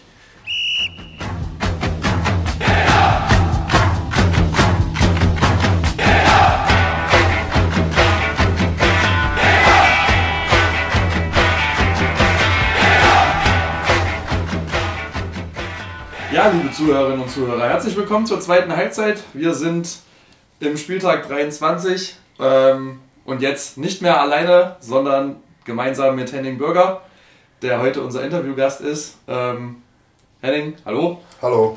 Hi. schön, dass du da bist. Ähm, bevor wir anfangen, lass uns mal ganz kurz mit einem kurzen Steckbrief zu dir anfangen. Deinen Namen haben wir schon gesagt. Magst du uns noch einen möglichen Spitznamen verraten oder mehrere, die du in deinem Fußballleben hattest oder noch hast? Ich hatte blöderweise keinen Spitznamen. Also als, als Kind war ich eigentlich immer der Kleinste so in den Schulklassen. Und hieß dann auch zu Hause, weil ich der Zweite, der, der, der, Jüngere von, von, von unseren Kindern von, oder Söhnen meines Vaters bin, hieß ich einfach nur der Kleine, der Kleine. Ich war der Kleine. Ja, schöner Name. Äh, verrätst du Ja. uns dein Alter? Ich bin 53. Vervollständige bitte folgenden Satz. Zollenroda ist. Heimat. Dann kommen wir gleich zum nächsten kurzen Punkt. Äh, welcher ist dein Heimatverein? FC Motor Zornroda. Und welcher ist dein Herzensverein? FC Karl Jena. Bisher alles richtig beantwortet. Ja, Wolfsburg oder Braunschweig? Braunschweig. Hochdeutsch oder Vogtländisch? Oh. Pff. Hochdeutsch. Letzte Frage, woran hat es gelegen, dass wir 2008 nicht ins DFB-Pokalfinale eingezogen sind? Das wollte ich schon immer mal fragen. Ich glaube, wir haben einen starken Gegner gehabt. Äh, Das muss man so sehen. Auch wenn wir uns da Chancen ausgerechnet haben und ganz gut begonnen haben und die Dramaturgie oder der Verlauf des Spiels gegen uns lief mit dem Jan seiner roten Karte, hätten wir, glaube ich, trotzdem am Ende äh, das Spiel nicht gewonnen, weil der Gegner doch ganz gut war. Dann schließe ich trotzdem noch eine letzte Frage an. Wer wäre denn dein Wunschgegner im Europapokal gewesen für den FCC, wenn wir es doch geschafft hätten, uns zu qualifizieren? Oh, eine italienische Mannschaft. Egal wer. Egal wer. Alles klar. Harry, du kannst. Gut, dann ähm, haben wir dich wie immer bestens vorgestellt oder du dich selbst vielmehr und äh, kommen jetzt mal ins Eingemachte und fangen trotzdem erstmal mit dem Mensch Henning an. Ähm, erstmal vorweg, hörst du selbst Fußball-Podcasts oder allgemein Podcasts, egal welches Genre? Ja, ich habe mich mit dem Thema kurz befasst, aber irgendwie geht es an mir vorbei, weil ich äh, die Zeit, wo ich lange Auto gefahren bin und viel gependelt bin, die ist vorbei und deshalb äh, fehlt mir einfach die Zeit dazu. Und wenn ich mal ein lange Auto fahre, dann habe ich eigentlich, eigentlich nur Ruhe im Auto und höre keine Podcasts. Ja, ähm, bis vor wenigen Wochen war ja, ähm, waren die beiden mächtigsten Männer ähm, der Stadt Jena gebürtige Zeulenroda. Einer davon natürlich du als äh, sportlich mächtigster Mann Ostthüringens. Weißt du, äh, wer dein Heimatkompagnon ist, der hier ein bisschen was zu melden hat in der Stadt? Boah, das ist, ja- das ist jetzt eine Frage. Das ist ja Gemeine ganz- Frage. Richtig ja. gemeine Frage, weil man muss auch dazu sagen, als ich die Frage zum ersten Mal verstanden habe, habe ich sie auch nicht ganz verstanden. Äh, gelesen, verstanden. Entschuldigung, als ich sie verstanden Das habe. kann nur Scherer sein. Ist an sich nicht ganz falsch, Ist nicht ganz aber falsch. auch nicht richtig. Aber nicht derjenige, der hier, ähm, ich sag mal, kommunalpolitische Macht ausübt. Das ist der Oberbürgermeister ähm, Dr. Dr. Nietzsche. Thomas Nietzsche, ja. Genau, der ist auch Zeulenroda. Das wusste ich gar nicht. Ja. Vielleicht trefft ihr euch bei Schere mal in der Bäckerei. Ja, müssen wir früh aufstehen. Beim Heimatbesuch, ja, ja. Ähm, was beschäftigt dich, wenn du nicht gerade im EAS unterwegs bist und daran arbeitest, den FCC-Nachwuchs zu organisieren oder strukturell weiterzuentwickeln? Was sind andere Hobbys? Äh, das sind na, Hobbys. Hobbys will ich vielleicht jetzt erst als zweites eingehen. Äh, momentan ist es wirklich die, die weltpolitische Lage, die mich wirklich sehr traurig macht und auch sehr bewegt. Und äh, ja, das, das macht einen einfach sprachlos, was gerade so los ist. Äh, ich habe da sicher äh, meine Meinung, meine private Meinung. Äh, ich verstehe ich verstehe uns Menschen da einfach nicht. Und ja, privat, was habe ich für Hobbys? Ich fahre leidenschaftlich gern Rad, wenn das Wetter das hergibt. Und spiele gern Tennis, und, äh, aber viel zu selten. Das sind eigentlich so meine Hobbys. Aus Zeitgründen zu selten. Ja, und der innere Schweinehund ist mittlerweile ein richtig großer, bissiger Dobermann. Und es wird immer schwieriger. Ich habe ja nun mein ganzes Leben lang Sport getrieben und irgendwie so dieser Esprit, der geht so ein bisschen verloren. Nordfrage an der Stelle, merkst du auch körperlich, dass du älter geworden bist und dein ganzes Leben lang viel Sport getrieben hast? Auf jeden Fall. Auf jeden Fall merke ich das. Woran Und, äh, konkret? Naja, das ist ja wie, eine, wie so ein Motor, ne? Da- das Herz. Und äh, wenn man nichts macht, dann verliert man unglaublich schnell an Substanz und äh, vor allem an Kraft. Im Alter verliert man schnell an Kraft. Gar nicht mal so an Ausdauer, aber an Kraft. Und das ist, glaube ich, das, was mich am meisten trifft. Man muss wirklich dranbleiben an dem Thema Fitness und äh, das fällt mir, wie gesagt, immer schwerer. Und bin so ein Schönwettersportler geworden. Ehrliche Antwort. Schönwettersportler. Wie du, Johannes. Ja, ich bin Ähm, manchmal bei Regen draußen. Passt schon. Ja, ja. Spielplatz. Trifft man nicht immer mal, ist gut. Ähm, du bist ja trotzdem äh, jetzt noch nicht so alt und hast aber trotzdem in deiner Karriere auf und neben dem Platz schon einiges an Orten, Regionen und an Stationen der Karriere kennengelernt. Ähm, Im Rückblick, wo würdest du gerne wieder auftrippeln? Was hat dir so am besten gefallen? Ich hatte das Glück, dass ich wirklich bei tollen Vereinen gespielt habe. Es waren eigentlich durch die Bank extrem traditionsreiche Vereine. Jeder, jeder Verein hatte seinen Reiz. Aber wo, wenn ich mich nochmal zurückbeamen könnte, dann würde ich unglaublich gerne nochmal Freitagabend ein, ein Regenspiel beim FC St. Pauli spielen. In dem alten Stadion, in den alten Kabinen, auf diesen alten Toiletten. Äh, Und nach dem, nach dem Spiel oder erstmal der, der, allein der Einlauf äh, zum Anstoß bei Hells Bells, das ist schon was unglaublich Geiles gewesen und da würde ich mich gerne nochmal zurückbeamen. Ist das deine Musikrichtung? Nee, gar nicht, aber da, es, das passt natürlich dahin. Was hörst du gerne? Querbeet, ich bin, höre gern Elektro. Das muss ich sagen. Elektro höre ich sehr gerne. Ansonsten höre ich mir viele gute Sachen an. Was Okay. modern, moderne Musik, altes, auf altes stehe ich gar nicht so. Die Frage eben, äh, wo du dich am wohlsten gefühlt hast oder was du gerne nochmal durchleben würdest, hat natürlich noch einen zweiten Teil. Wo war es denn eher zum Weglaufen? Naja, das hat, hat natürlich mit den Einsatzzeiten äh, zu tun, wo man, wo man gar nicht gespielt hat, wo man, wo man äh, ja, nicht aufgestellt wurde, wo es, schwierig wurde. Äh, das war bei mir eigentlich immer ein permanentes Auf und Ab. Äh, natürlich hat man viele Trainer gehabt und äh, bei dem einen war man Stammspieler und am nächsten Tag war ein neuer Trainer da und der hat einen mit dem Arsch nicht angeguckt. Äh, das habe ich alles erlebt. Von Stammspieler zur absoluten Missachtung. Das, das Das, da mussten wir alle durch, das haben wir als Spieler alle erlebt. Und äh, deshalb kann ich da gar keinen richtigen Verein nennen. Das hat mich in, in Nürnberg mal erwischt, wo der Trainer mich dann aussortiert hat. Einfach so. Und ein paar Wochen später kam ein neuer Trainer, der Felix Magath, da war ich schon wieder Stammspieler. Also das ist schon kurios im Fußball. Alles klar, bevor du da hingekommen bist, war es ja sicherlich ein etwas weiterer Weg. Wie bist du zum Fußball gekommen? Wie alt warst du da? Wie kann man sich das vorstellen? Ist das in deiner Kindheit wahrscheinlich abgelaufen mit dem Fußballsport? Ja, ich, ich, hatte in Sonora eine unglaublich äh, tolle Kindheit. Äh, das ist eine kleine Stadt. Und ich habe direkt am Wald gewohnt, nicht weit vom Fußballplatz weg. Äh, mein Vater war mein erster Trainer, er war Sportlehrer und da war das eigentlich so automatisch. Ich war den ganzen Tag auf entweder beim Training auf dem, auf dem Fußballplatz oder dann kamen wir nach Hause und haben weiter gebolzt. Also es war so dieses typische äh, ja, Bolzen, Tag und Nacht Bolzen. Es gab nur das eine mit meinen Jungs. Und äh, dann wurde das immer intensiver und das Fördersystem in der DDR war ja wie bekannt ziemlich dicht. Und dann ging das eigentlich immer weiter, Trainingszentrum, Kreisauswahl, Bezirksauswahl, bis man dann irgendwann im ja, beim FCC gelandet ist. Äh, mit zwölf sollte ich schon hier auf die Sportschule nach Jena kommen. Äh, war aber dann gut, dass die Mama einen Riegel vorgeschoben hat und gesagt hat, nee, das ist noch nichts, ist zu früh und bin dann eigentlich nach der Jugendweihe mit 14 erst nach Jena gekommen und bin dann da drüben ins Internat eingezogen und habe dann so den, den normalen, guten Verlauf genommen und habe mich dann da hochgekämpft.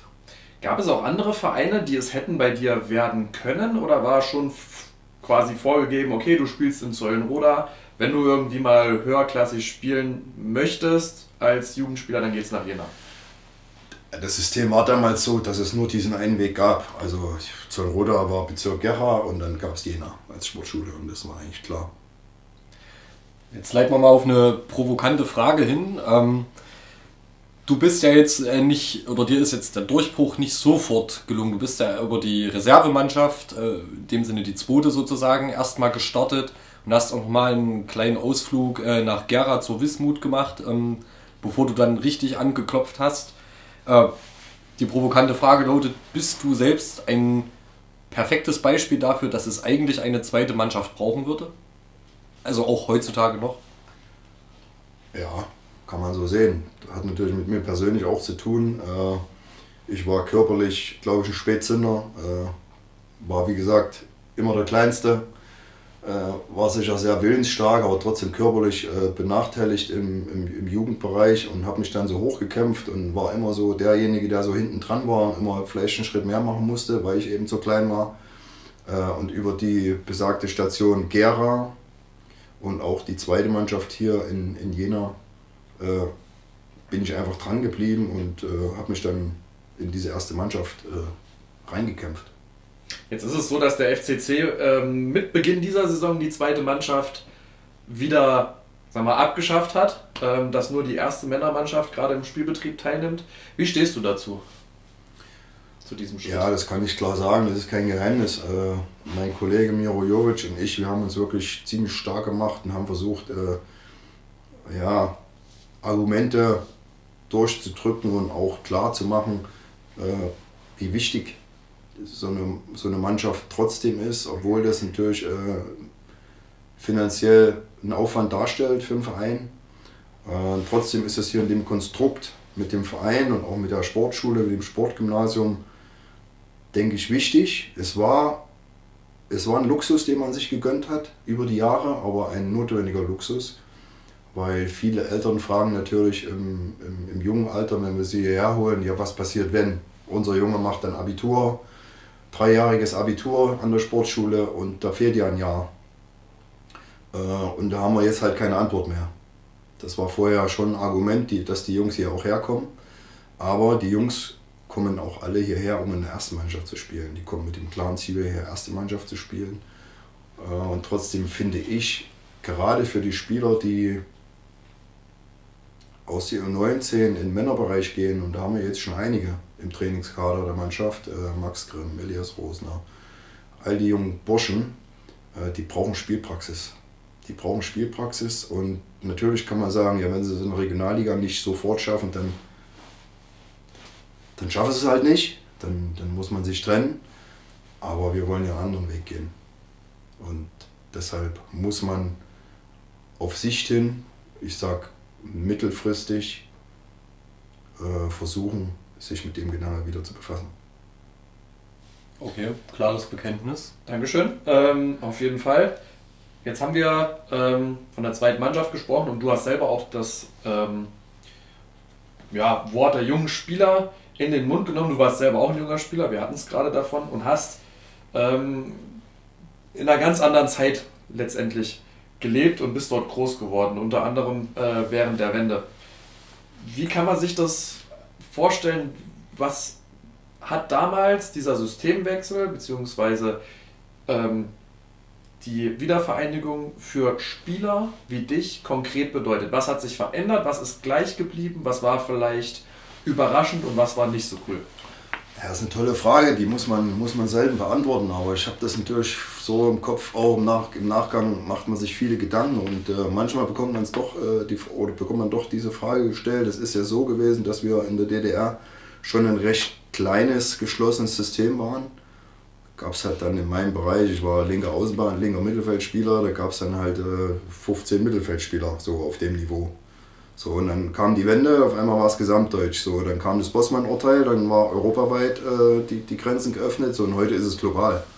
Und so muss man das, glaube ich, sehen. Es ist also ein unglaublicher Konkurrenzkampf. Es war damals, damals denke ich, für uns auf der einen Seite schwerer, weil wir unglaublich hart trainiert haben. Äh, und auf der anderen Seite hatten wir wenig, weniger Konkurrenz. Und das ist heute so dieser Haupt, ja, der Kampf gegen die Konkurrenz. Es, es spielen unglaublich viele Jungs gut Fußball. Und das ist für die heutige Jugend schwer.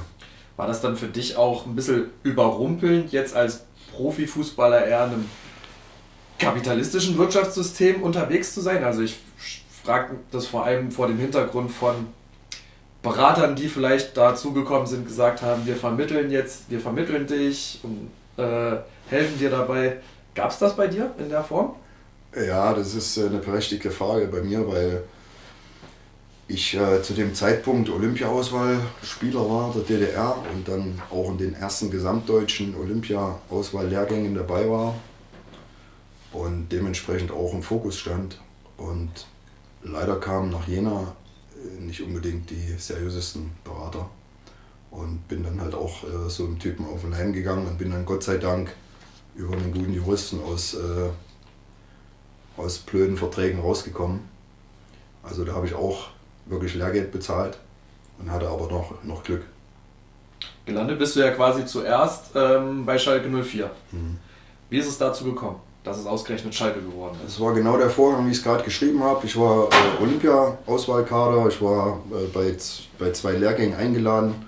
Äh, beim Länderspiel saß ich auch auf der Bank, bin dann auch nicht eingewechselt worden. Ja, und dann kam es so, dass die, die Angebote kamen, der Berater hat mich ins Auto gepackt und dann saßen wir mal in Leverkusen, haben verhandelt und dann ging es aber nach Schalke weiter und äh, dann habe ich das auch gemacht, weil das natürlich ein Traum war, in der ersten Bundesliga da äh, einen Vertrag zu unterschreiben. Und da gab es für mich gar keine Frage, das, das wollte ich unbedingt wahrnehmen. Wie viele Spieler haben damals den FCC verlassen?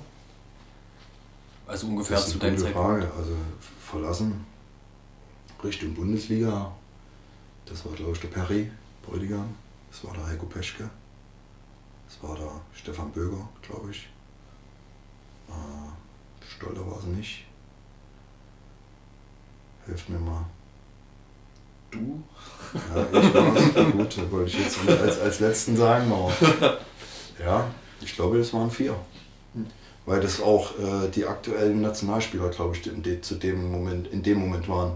Die letzten aktuellen DDR-Nationalspieler. Ja, dann ging es ja weiter ins Saarland, also aus dem Ruhrpott raus ins Saarland, ins Frankenland, nach Hamburg, später noch nach Frankfurt. Ähm, letzte Station sparen wir uns. Aber du kommst auf insgesamt äh, 99 Bundesligaspiele, 176 Zweitligaspiele, also durchaus beeindruckend, was du da absolviert hast. Ähm, was waren so deine zwei, drei größten persönlichen Höhepunkte?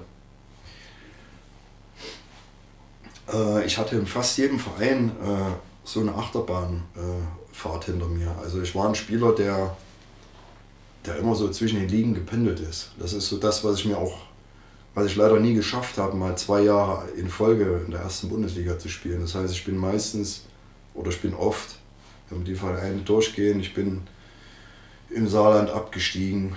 Ach, da hatte ich alles durch bei Saarbrücken. Das war Lizenzentzug und Insolvenz und in, in Nürnberg aufgestiegen, von dort dritten bis in die erste Liga, aber auch wieder abgestiegen. St. Pauli genau das gleiche. Im letzten Spieltag die Klasse gehalten in der zweiten Liga, das Jahr darauf in die erste Liga aufgestiegen, danach wieder abgestiegen. Frankfurt äh, ähnlich und ich muss sagen, dort hatte ich eigentlich das, das größte Erlebnis. Das war ein legendäres Spiel in der 96. Minute, das 6 zu 3 gegen Reutlingen. Äh, dort aufzusteigen. Mit dem letzten Tor, das war schon unglaublich. Und äh, ja, war alles dabei, schwere Verletzungen. Also es ging permanent auf und ab. Gab, die einzige Konstante war das Auf und Ab, das muss man so sagen. Und das hat mich eigentlich bis zum Schluss auch genauso verfolgt. Das prädestiniert dich auf jeden Fall lange beim FC Karl Jena zu arbeiten. Das ist die einzige Konstante, das Auf und Ab ist. Ja, das wollen wir ja mal anders machen. Ne? Das wäre schön, wenn es mal anders wäre, auf jeden Fall. Ja. Wir machen kurz einen Sprung nach deiner aktiven Spielerkarriere ähm, und widmen uns mal den ersten Trainerjahren. Bist du nach Ende der Spielzeit erstmal direkt zurück nach Jena gekommen? Ja. ja. Genau. Dann zogst du dich ja weiter aber in den niedersächsischen Raum. Warst sieben Jahre in Braunschweig, drei in Wolfsburg, ähm, als jeweils Nachwuchs- bzw. auch zweite Mannschaft der genannten Vereine trainiert. Wie groß ist der Unterschied der dortigen äh, NLZ Nachwuchsleistungszentren zu unserem hier im Paradies?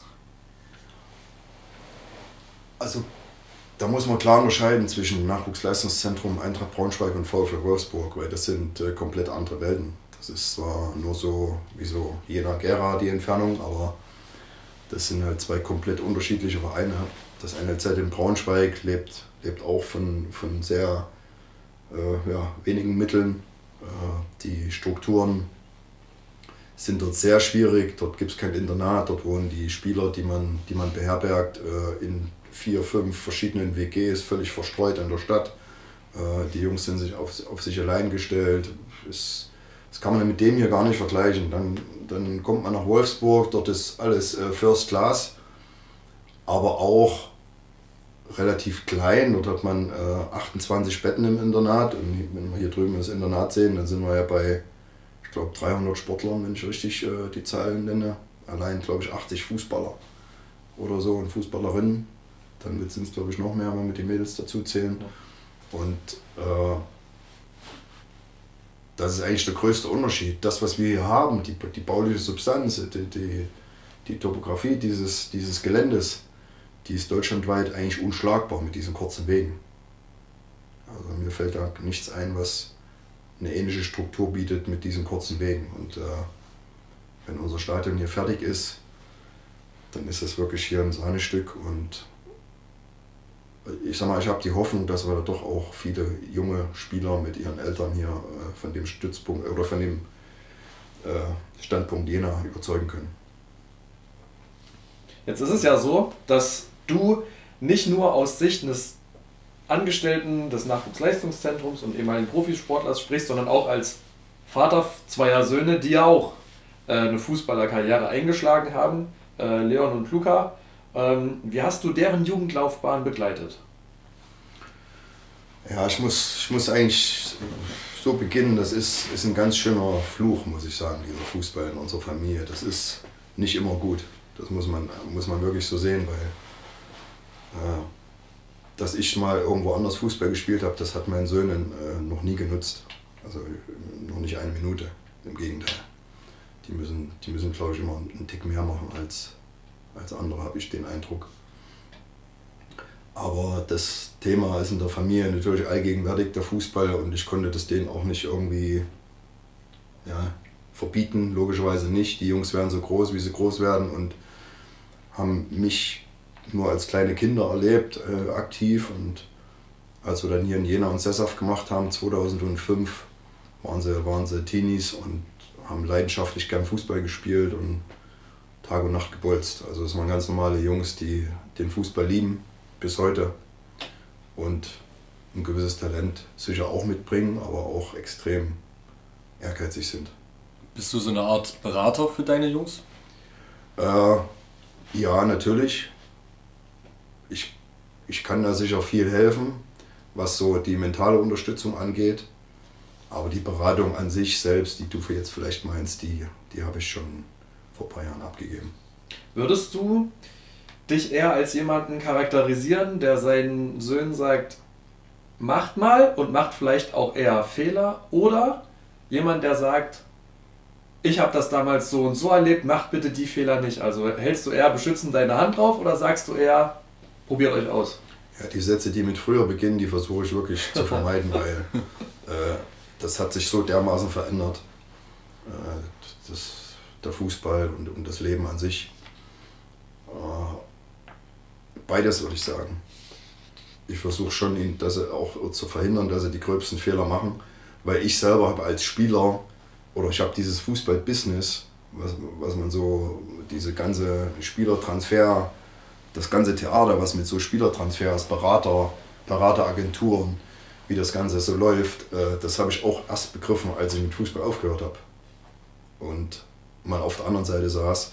Und deshalb kann ich Ihnen schon da ein paar Dinge sagen. Manche sage ich auch bewusst nicht, um, um Ihnen da auch zu helfen. Bist du der größte Fan oder der größte Kritiker deiner Söhne? Äh. Und hättest du sie vielleicht selbst gern in der eigenen Mannschaft? Äh, nee.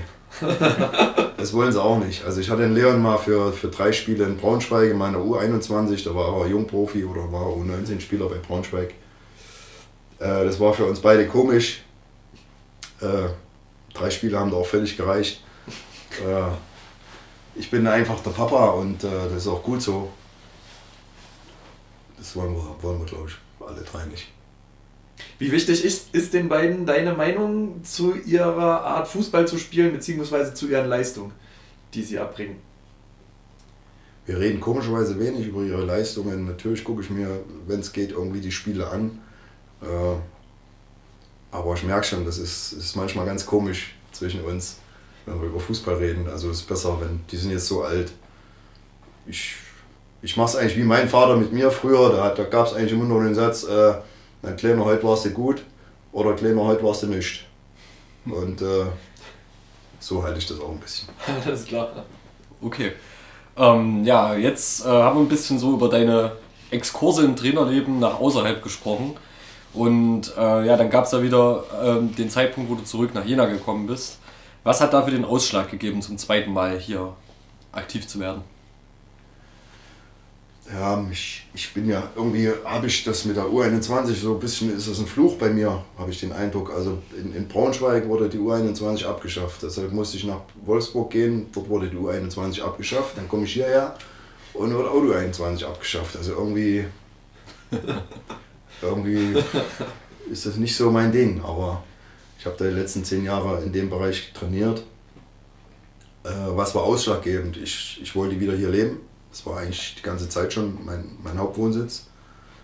Und äh, ja, war dann, in, ich sag mal so, verändert vor einem Jahr immer hier natürlich präsent, habe mir die Spiele im Jugendbereich angeguckt und dann kam die Anfrage, ob ich mir das vorstellen könnte, wirklich auch im, äh, im, im NLZ-Leiterbereich zu arbeiten, nicht mehr, nicht mehr als Trainer, sondern im Büro praktisch und dann konnte ich mir das eigentlich sofort vorstellen, weil ich glaube ich auch das Alter habe und ja, ich das Alter habe, äh, Verantwortung zu übernehmen, auch eine Erfahrung gesammelt habe in vielen Bereichen, in, in allen möglichen NLZs gearbeitet habe und das wollte ich gerne und möchte euch auch weiterhin gerne hier einbringen. Dann verrat doch unseren Hörerinnen und Hörern mal, was du konkret als NLZ-Leiter alles zu verantworten hast. Ah, das ist schon sehr vielfältig und auch kleinteilig. Äh, ich sehe meine Hauptaufgabe darin, mich mit meinen Mitarbeitern, sprich Trainern, Betreuern, äh, um die Mannschaften zu kümmern. Das geht natürlich noch viel weiter, es geht auch um Kaderplanung. Gerade eben haben wir einen Prozess, das nennt sich äh, Perspektivgespräche. Damit reden wir mit jedem, mit, mit jedem Spieler und seinen Eltern über dessen Perspektive. Also mit jedem Spieler des Nachwuchses. Das betrifft jetzt für mich jetzt U16, U17, U19, das sind halt ja, 3 mal 20 sind fast 60 äh, Gespräche, ne, die man eigentlich dann mit, mit seinen Kollegen, sprich mit, mit Miro Jovic und den Trainern zusammen planen muss und äh, durchführen muss. So, das ist das eine. Und das andere ist natürlich der, der laufende Trainings- und Spielbetrieb, den man äh, begleitet. Ich bin sehr gerne auf den Trainingsplätzen draußen. Ich bin eigentlich fast immer äh, abends auf den Trainingsplätzen und schaue mir Trainingseinheiten der Mannschaften an, U16, U17, U19. Der Miro macht den Bereich unten drunter und bin da im ständigen Austausch mit den Trainern äh, und schaue mir natürlich am Wochenende auch die Spiele an. Das wäre jetzt die nächste Frage gewesen. Du hast jetzt Miro schon genannt. Äh, aus unserer Perspektive ist auch Rico Kroger eine relativ zentrale Person in dem Konstrukt. Wo genau ist jetzt bei der inhaltlichen Arbeit die Grenze zwischen dir und diesen beiden Personen? Die ist oftmals fließend. Äh, Rico ist schon ganz klar für den organisatorischen Part zuständig und wir, Miro und ich, mehr für den sportlichen Bereich, aber der ist so vielfältig, der sportliche Bereich, dass der Rico natürlich auch da immer involviert ist. Da geht es darum, Verträge vorzubereiten, Angebote vorzubereiten, das muss ja alles geschrieben werden, am, am, PC, am Computer ausgedruckt, übergeben werden. Äh, das ist, ist vielfältig. Da geht es um die, um die Vorparkplanung am Wochenende, das macht auch Basti Themel. Das muss alles koordiniert werden, das läuft alles. Einen großen Part, einen wichtigen Part spielt auch noch der, der Bucky, der mit seiner Erfahrung unersetzlich ist für uns, für mich persönlich auf jeden Fall, weil ich ja immer mich noch als Lehrling sehe in dem, in dem Bereich, in vielen Dingen, in vielen Prozessen einfach auch den, den Rat und das Fachwissen von, von Miro, von Rico und von Paggi Power. Jetzt ist es so, dass du im vergangenen November, also im vergangenen Herbst, ähm, deinen aktuellen Posten verlassen hast und Trainer der ersten Männermannschaft warst für knappe zwei Monate. Ähm, in welchem Zustand hast du die Mannschaft damals vorgefunden, als du sie übernommen hast? Tja, gehen wir mal zurück. Äh, den Trainerwechsel gab es nach dem Spiel in Meuselwitz. Das waren, glaube ich, sieben Spiele ohne Sieg. Ich weiß auch gar nicht mal, wie viele Punkte dann trotzdem geholt wurden in den sieben Spielen. Vier Unentschieden, drei Niederlagen? Ich glaube so? vier, ja. Es hieß dann, glaube ich, auch sieben Spiele ohne eigenes Tor. Ne? Ich glaube, in Meuselwitz war ein Freistoß aus dem Spiel raus. In ja, Meuselwitz hat er der Lukas Lemmel, glaube ich, ein Freistoßtor geschossen. Ja, und wir hatten davor die zwei Elfmeter-Tore gegen genau. Cottbus und EF. Ja. Mhm. Ja. der Trainerwechsel kam, äh, ich wurde gefragt und habe dann eigentlich äh, relativ ja, schnell auch das machen wollen. Äh, ich habe da überhaupt kein Problem gesehen, weil das auch von Anfang an so besprochen war, dass ich das bis zur Winterpause mache. Aber dann hat das so ein bisschen so eine Eigendynamik bekommen. Ich habe wieder Lunde gerochen und das hat Spaß gemacht und habe dann auch da eine Mannschaft vorgefunden, die, die sich unglaublich gut versteht untereinander. Habe ich gemerkt, dass sie gern viel Zeit miteinander verbringen und da war eine gute Atmosphäre und äh, es ging ja auch ganz gut los mit, mit Berlin und so. Das, hat, das war ja okay. Mit welchen Kniffen ist es dir denn gelungen, wieder in die Erfolgsspur zu kommen? Also was musstest du für Methoden anwenden oder was musstest du individuell mit den Spielern besprechen, um halt eben aus diesem Loch rauszuklettern? Boah, das ist, klingt jetzt so ziemlich hoch, ne? Ja. Was man da macht äh, als Trainer. Äh, also ich hatte natürlich vorher die Spiele gesehen und habe dann für mich so versucht, die Stärken zu, zu definieren der Mannschaft und die lagen für mich äh, eindeutig im, im spielerischen Bereich, in, in einem guten zentralen Mittelfeld. Und aus meiner Sicht hat man in den Spielen, wo es nicht so lief, dieses gute Mittelfeld einfach zu oft überschlagen mit langen Bällen. Und das äh, haben wir halt versucht besser zu machen. Äh, dann kam hinzu, dass, dass ich gedacht habe, okay, die Innenverteidiger haben eine, wir haben eine richtig gute Verteidigung, ja bis heute. Mhm. Äh, auch damals war das eine Top-Verteidigung. Aber sie haben ein bisschen zu langsam eröffnet mit, mit ihrem Passspiel. Die waren zu, war einfach zu wenig Dynamik im Passspiel drin. Ja, der Ball ist der schnellste Mitspieler und das habe ich versucht halt reinzubringen. Immer wieder Tempo gemacht im Training. Schnelles Spielen, schnelles Ball verarbeiten, schnell spielen, die Passwege ausnutzen, den Ball an die Linie rausbringen. Äh, und dann halt wirklich miteinander flach Fußball spielen. Und das haben sie, haben sie gut gemacht. Man muss auch sagen, dass in dem ersten Spiel Berliner AK das natürlich ein sensationeller Start war, äh, vor, der, vor der neuen Tribüne die Tore zu schießen. das hat auch den Jungs unglaublichen Schub gegeben und äh, ja, dann war so ein bisschen der Knoten, glaube ich, gelöst. Also mit der Defensive stimme ich auf jeden Fall zu. Also ich glaube, in der Zeit, wo du Cheftrainer warst, sind ein oder zwei Gegentore gefallen. Vier. Vier? Nicht in Chemnitz. Ach ja, stimmt. Ach du Scheiße, stimmt. Das war ja das einzige Spiel, was in dem Zeitraum eine volle Katastrophe war. Tut mir leid, das war. Ich, Wobei das das habe ich gar nicht so schlecht gesehen. Es maximal- waren vier Standards, Ja, wo wir natürlich überhaupt nicht mehr ins Spiel zurückkamen durch diese Standards. Das waren wirklich Nackenschläge. Äh, Stehe ich jetzt vielleicht fast alleine da, aber so, ich habe mir das Spiel nochmal angeschaut.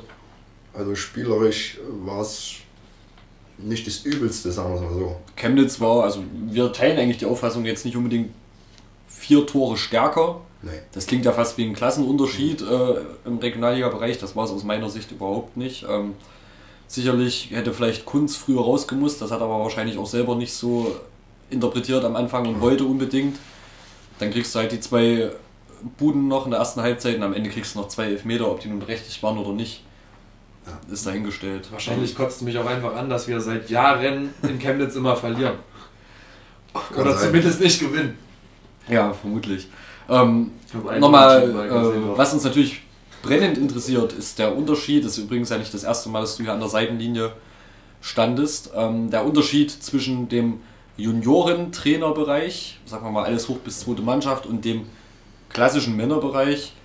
Ähm, wie be- beeinflusst es dein Verhalten, dein Auftreten an der Seitenlinie ähm, und macht es was mit dir, wenn jetzt ein lautstarkes Publikum da ist im Vergleich zu eher ruhigen Trainingsplatzgefilden Atmosphären? Ich sehe da eigentlich gar keinen Unterschied, weil ich habe ja, bevor ich die erste Mannschaft übernommen habe, war ich ja zwei Wochen U17-Trainer.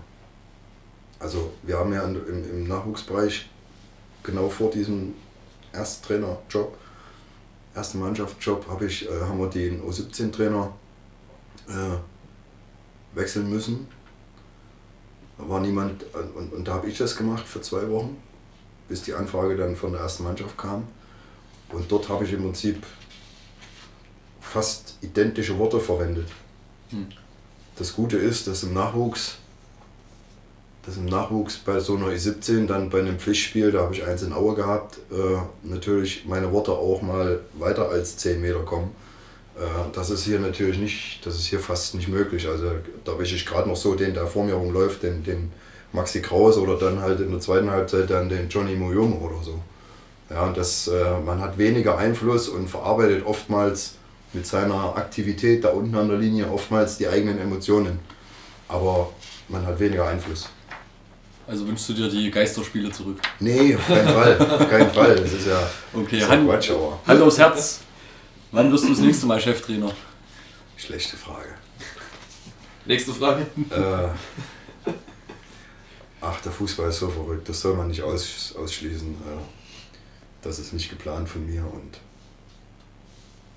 Ja, dann können wir, nächste glaube ich. Frage.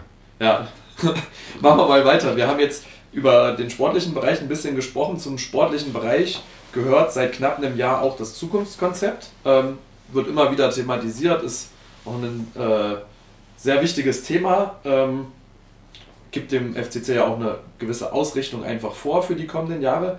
Wie war denn deine erste Reaktion, als du von dem Zukunftskonzept gehört hast und dich mit deinem In oder dich mit seinem so Inhalt auseinandergesetzt hast? Was hast du gedacht, als du darauf gestoßen bist? Ja, da habe ich mir gedacht, oh, da hat sich richtig jemand Gedanken gemacht. Das war ja, oder ist ja nicht wahr, das ist ja bis ins Detail im Prinzip ausformuliert. Äh, ich, bin, ich bin jetzt mal total offen und ehrlich. Es ist äh, aus meiner Sicht manchmal zu romantisch, weil der Fußballalltag einfach nicht so festgezurrt werden kann. Äh, auch so, ein, so eine Vereinsentwicklung kann nicht so klar beschrieben werden. Ich glaube, das ist auch genau das Problem unseres Vereins, dass man, dass Leute Dinge planen, die aber von der Realität oftmals überworfen werden. Äh, und die Quintessenz ist eben eigentlich die Frage, wie belastbar ist denn so ein Zukunftskonzept? Sprich, wie oft darf denn ein Trainer äh, verlieren? Ja, innerhalb dieses Zukunftskonzepts. Und äh, das ist wirklich eine spannende Frage. Beim Andreas Patz waren es genau sieben Spiele. Äh, dann, dann galt das Konzept nicht mehr. Und da haben sich die, die Leute halt entsprechend auch ge Gedanken gemacht und, und haben einen Wechsel vollzogen. Und wir müssen uns im Klaren sein, dass es in der Zukunft immer wieder so passieren wird. Natürlich äh, wollen wir alle erfolgreich sein, aber wir müssen ganz klar auch nach außen kommunizieren, äh, was auf uns zukommt. War der Patzwechsel, also ich sehe es in, in weiten Teilen so, nicht aber weniger an die sportlichen Resultate der Vorwochen äh, geknüpft, als an vielleicht das Problem, dass die erwünschte Entwicklung, die ja eigentlich äh, dem Konzept innewohnen soll, nicht beobachtbar war. Also unabhängig vom Ergebnis die Performance sich nicht wirklich verbessert hat, sondern eher Stagnation zu sehen war im Vergleich zum Saisonbeginn. War das nicht Stimmt. vielleicht ausschlaggebend? Und nee, das, das, das ist auch so gewesen. Das, das stimmt, das ist absolut richtig. Äh, aber auch das wird in Zukunft passieren. Auch das wird auf uns zukommen. So, und dann, und dann muss, muss man sich halt fragen, okay, okay zieht man es äh, mit dem Trainer durch oder kommt man wieder zu der, zu der Erkenntnis, ja, wir brauchen jetzt äh, frischen Wind.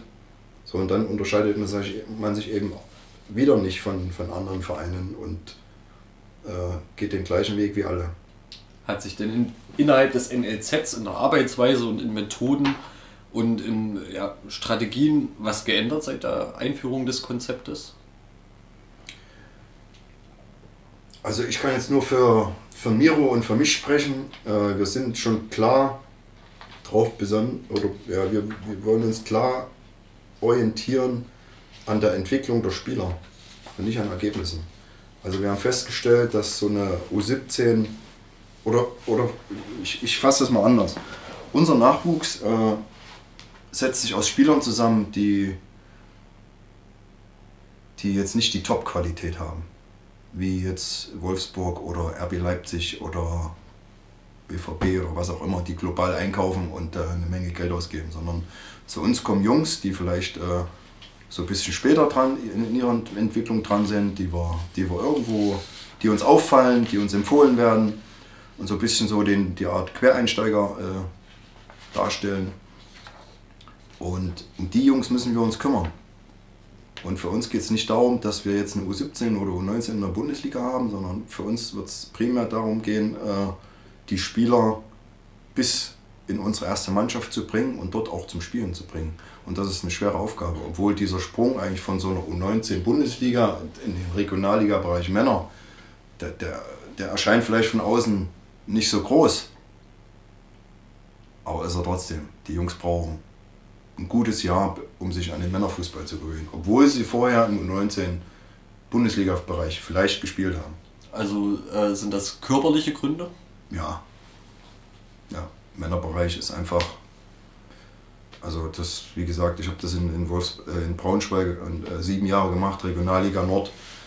Da spielt man teilweise gegen Jungs, die kommen vielleicht aus der Kneipe oder so und äh, haben, bringen einen schönen Körper mit. Und unsere sind topfit und austrainiert und ja, sehen aber keinen Stich.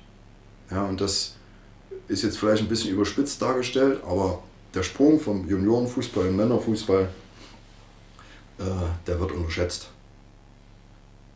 Und wir haben keine Bellinghams, das muss man mal so sagen. Es ist ja eh die, wir sehen ja immer nur diese absolute Spitze, das ist ja ein Bruchteil äh, derer Jungs, die, die Fußball spielen.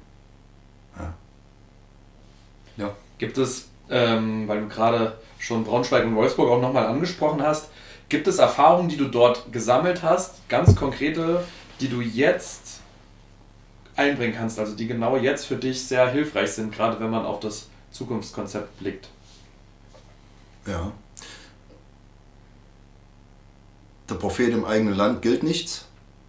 Habe ich überall gemerkt und gesehen, dass so gehandelt wird.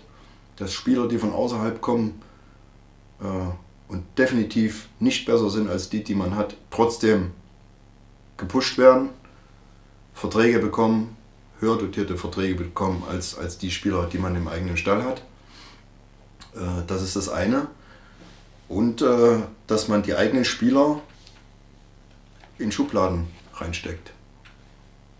Das heißt konkret? Ist im Prinzip das, was der erste Punkt wieder. Also Okay. ja, dass man die eigenen Jungs einfach äh, schlechter sieht, als sie sind. Weil man sie schon lange kennt, die sind in Schubladen drin und äh, man holt dann lieber den vermeintlich äh, stärkeren äh, von einem lukrativeren Verein von außerhalb und äh, gibt dem den Vertrag oder was auch immer. Also quasi so eine Art Gewöhnungseffekt, die, der sich einstellt, weil man sieht den Spieler immer, man hat vielleicht gar nicht Genau. so diesen, diesen langfristigen Blick, dass der eigentlich eine Entwicklung gemacht hat, sondern sieht, ah, da ist nur jemand anders von außerhalb, den holen wir Genau. her, weil der best, vermeintlich besser ist. Genau. Okay. Man hat das, man, man, man, man kriegt das dann oft so, oder man hat dann oft den Gedanken, wenn man mal auswärts irgendwo spielt und dann kommt der gegnerische Trainer und sagt, ja Mensch, dein, dein, deine Nummer 9, der, der ist auch stark. Und dann kommt man so ins Grübeln, echt? oh. Ja, und dann ist genau der Effekt. Und dann kommen die Angebote reingeflattert oder äh, diese wirken dann für andere Vereine lukrativer als für den eigenen Verein. Und das, und das müssen wir einfach verändern, diese Denkweise. Wir müssen einfach unsere Jungs mit unseren Jungs arbeiten, die besser machen und die immer wieder pushen und unterstützen. Wir müssen uns, äh, weil wir uns leider dem Ende neigen, äh, kurz sputen. Wir haben noch ein paar ganz wichtige Fragen, die sich uns sehr aufdrängen. Äh, eine soll erstmal sein, wie denkst du über die mittlerweile klaren Regelungen des DFB in Sachen Aufwandsentschädigung für ausgebildete Nachwuchsspieler? Das ist eine gute Sache. Okay. Daran anschließend, oder wolltest du noch was sagen? Entschuldigung, bin schon Äh, ist eine gute Sache. Ist, ist aus meiner Sicht nicht ganz ausgereift, aber ist gut, weil diese 0-Euro-Mentalität ist für die ausbildenden Vereine schlecht. Daran schließt sich gleich die nächste Frage an, nämlich, dass es jetzt auch im Nachwuchsbereich ja durchaus üblich ist, schon die Spieler zu bezahlen, ne? dass die eine finanzielle Entschädigung kriegen. Jetzt wahrscheinlich in Jena nicht ganz so extrem wie an vielen anderen Standorten, gerade von Bundesligamannschaften. Wie beurteilst du diese Entwicklung?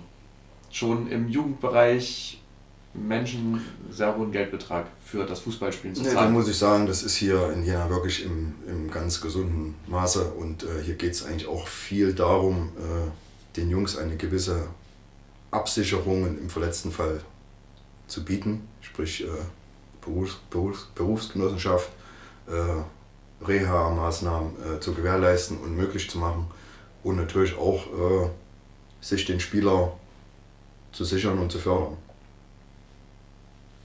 Okay. Wir ähm, schließen mal äh, zweigleisig aus Zeitgründen. Und zwar äh, hat Johannes die Ehre, dir unseren Podcast Ja, Schall zu übergeben. hat die Ehre, mir den Schall erstmal zu geben. Der liegt dort, damit ich ihn dir geben kann. Das ist jetzt zwar ein kleiner Umweg, aber da ich immer derjenige bin, der den Schall übergibt. Henning, bitteschön, das ist dein eigener Podcast-Schall. Sehr gut, herzlichen Dank. Bitteschön.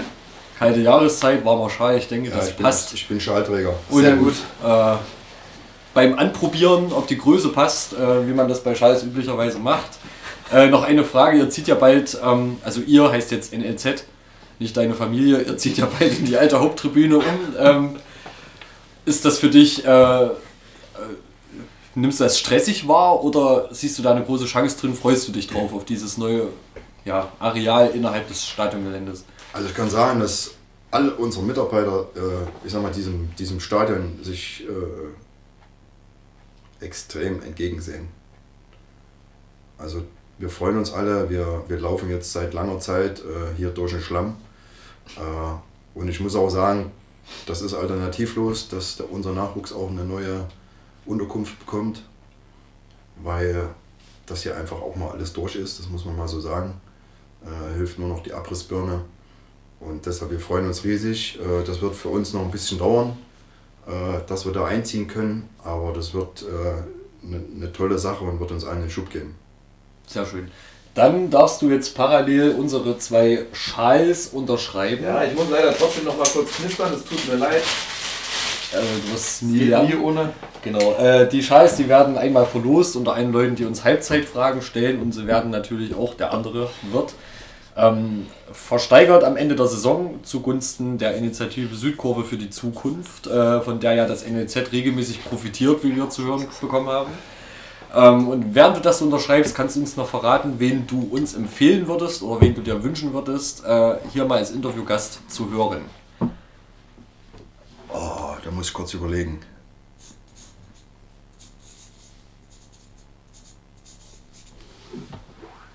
Danke. Überlegst du noch? Du. Ich überlege, ich überlege. Ich muss echt überlegen. Äh, ja, fast zeitgleich mit mir hat hier in Jena wieder auch eine Heimstätte, kam auch wieder zurück, mein, mein Freund und auch fast Arbeitskollege Michael Stolz hier wieder angefangen. Arbeitet für L5 im Fußballbereich. Und der hat auch eine unglaubliche äh, Lebensgeschichte, hat äh, einen wahnsinnigen ja, Lebens- und Arbeitsweg hinter sich, war bei allen großen Sportveranstaltungen dieser Welt äh, ja, immer vor Ort und der hat mit Sicherheit viel interessante, interessante Sachen zu erzählen. Dann nehmen wir das mal so Das auf nehmen wir mit.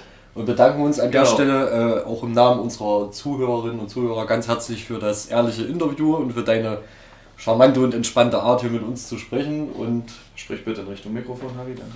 Ja, und äh, wünschen dir natürlich für deine äh, Leitungsaufgabe im NLZ alles Gute. Ähm, wünschen uns, dass du dem Verein, solange es geht, erhalten bleibst und äh, natürlich auch für deine zwei Jungs eine gute Entwicklung. Vielen Dank, hat mir viel Spaß Henning, gemacht. vielen Dank. Danke. Ciao, ciao. Tschüss. Ciao.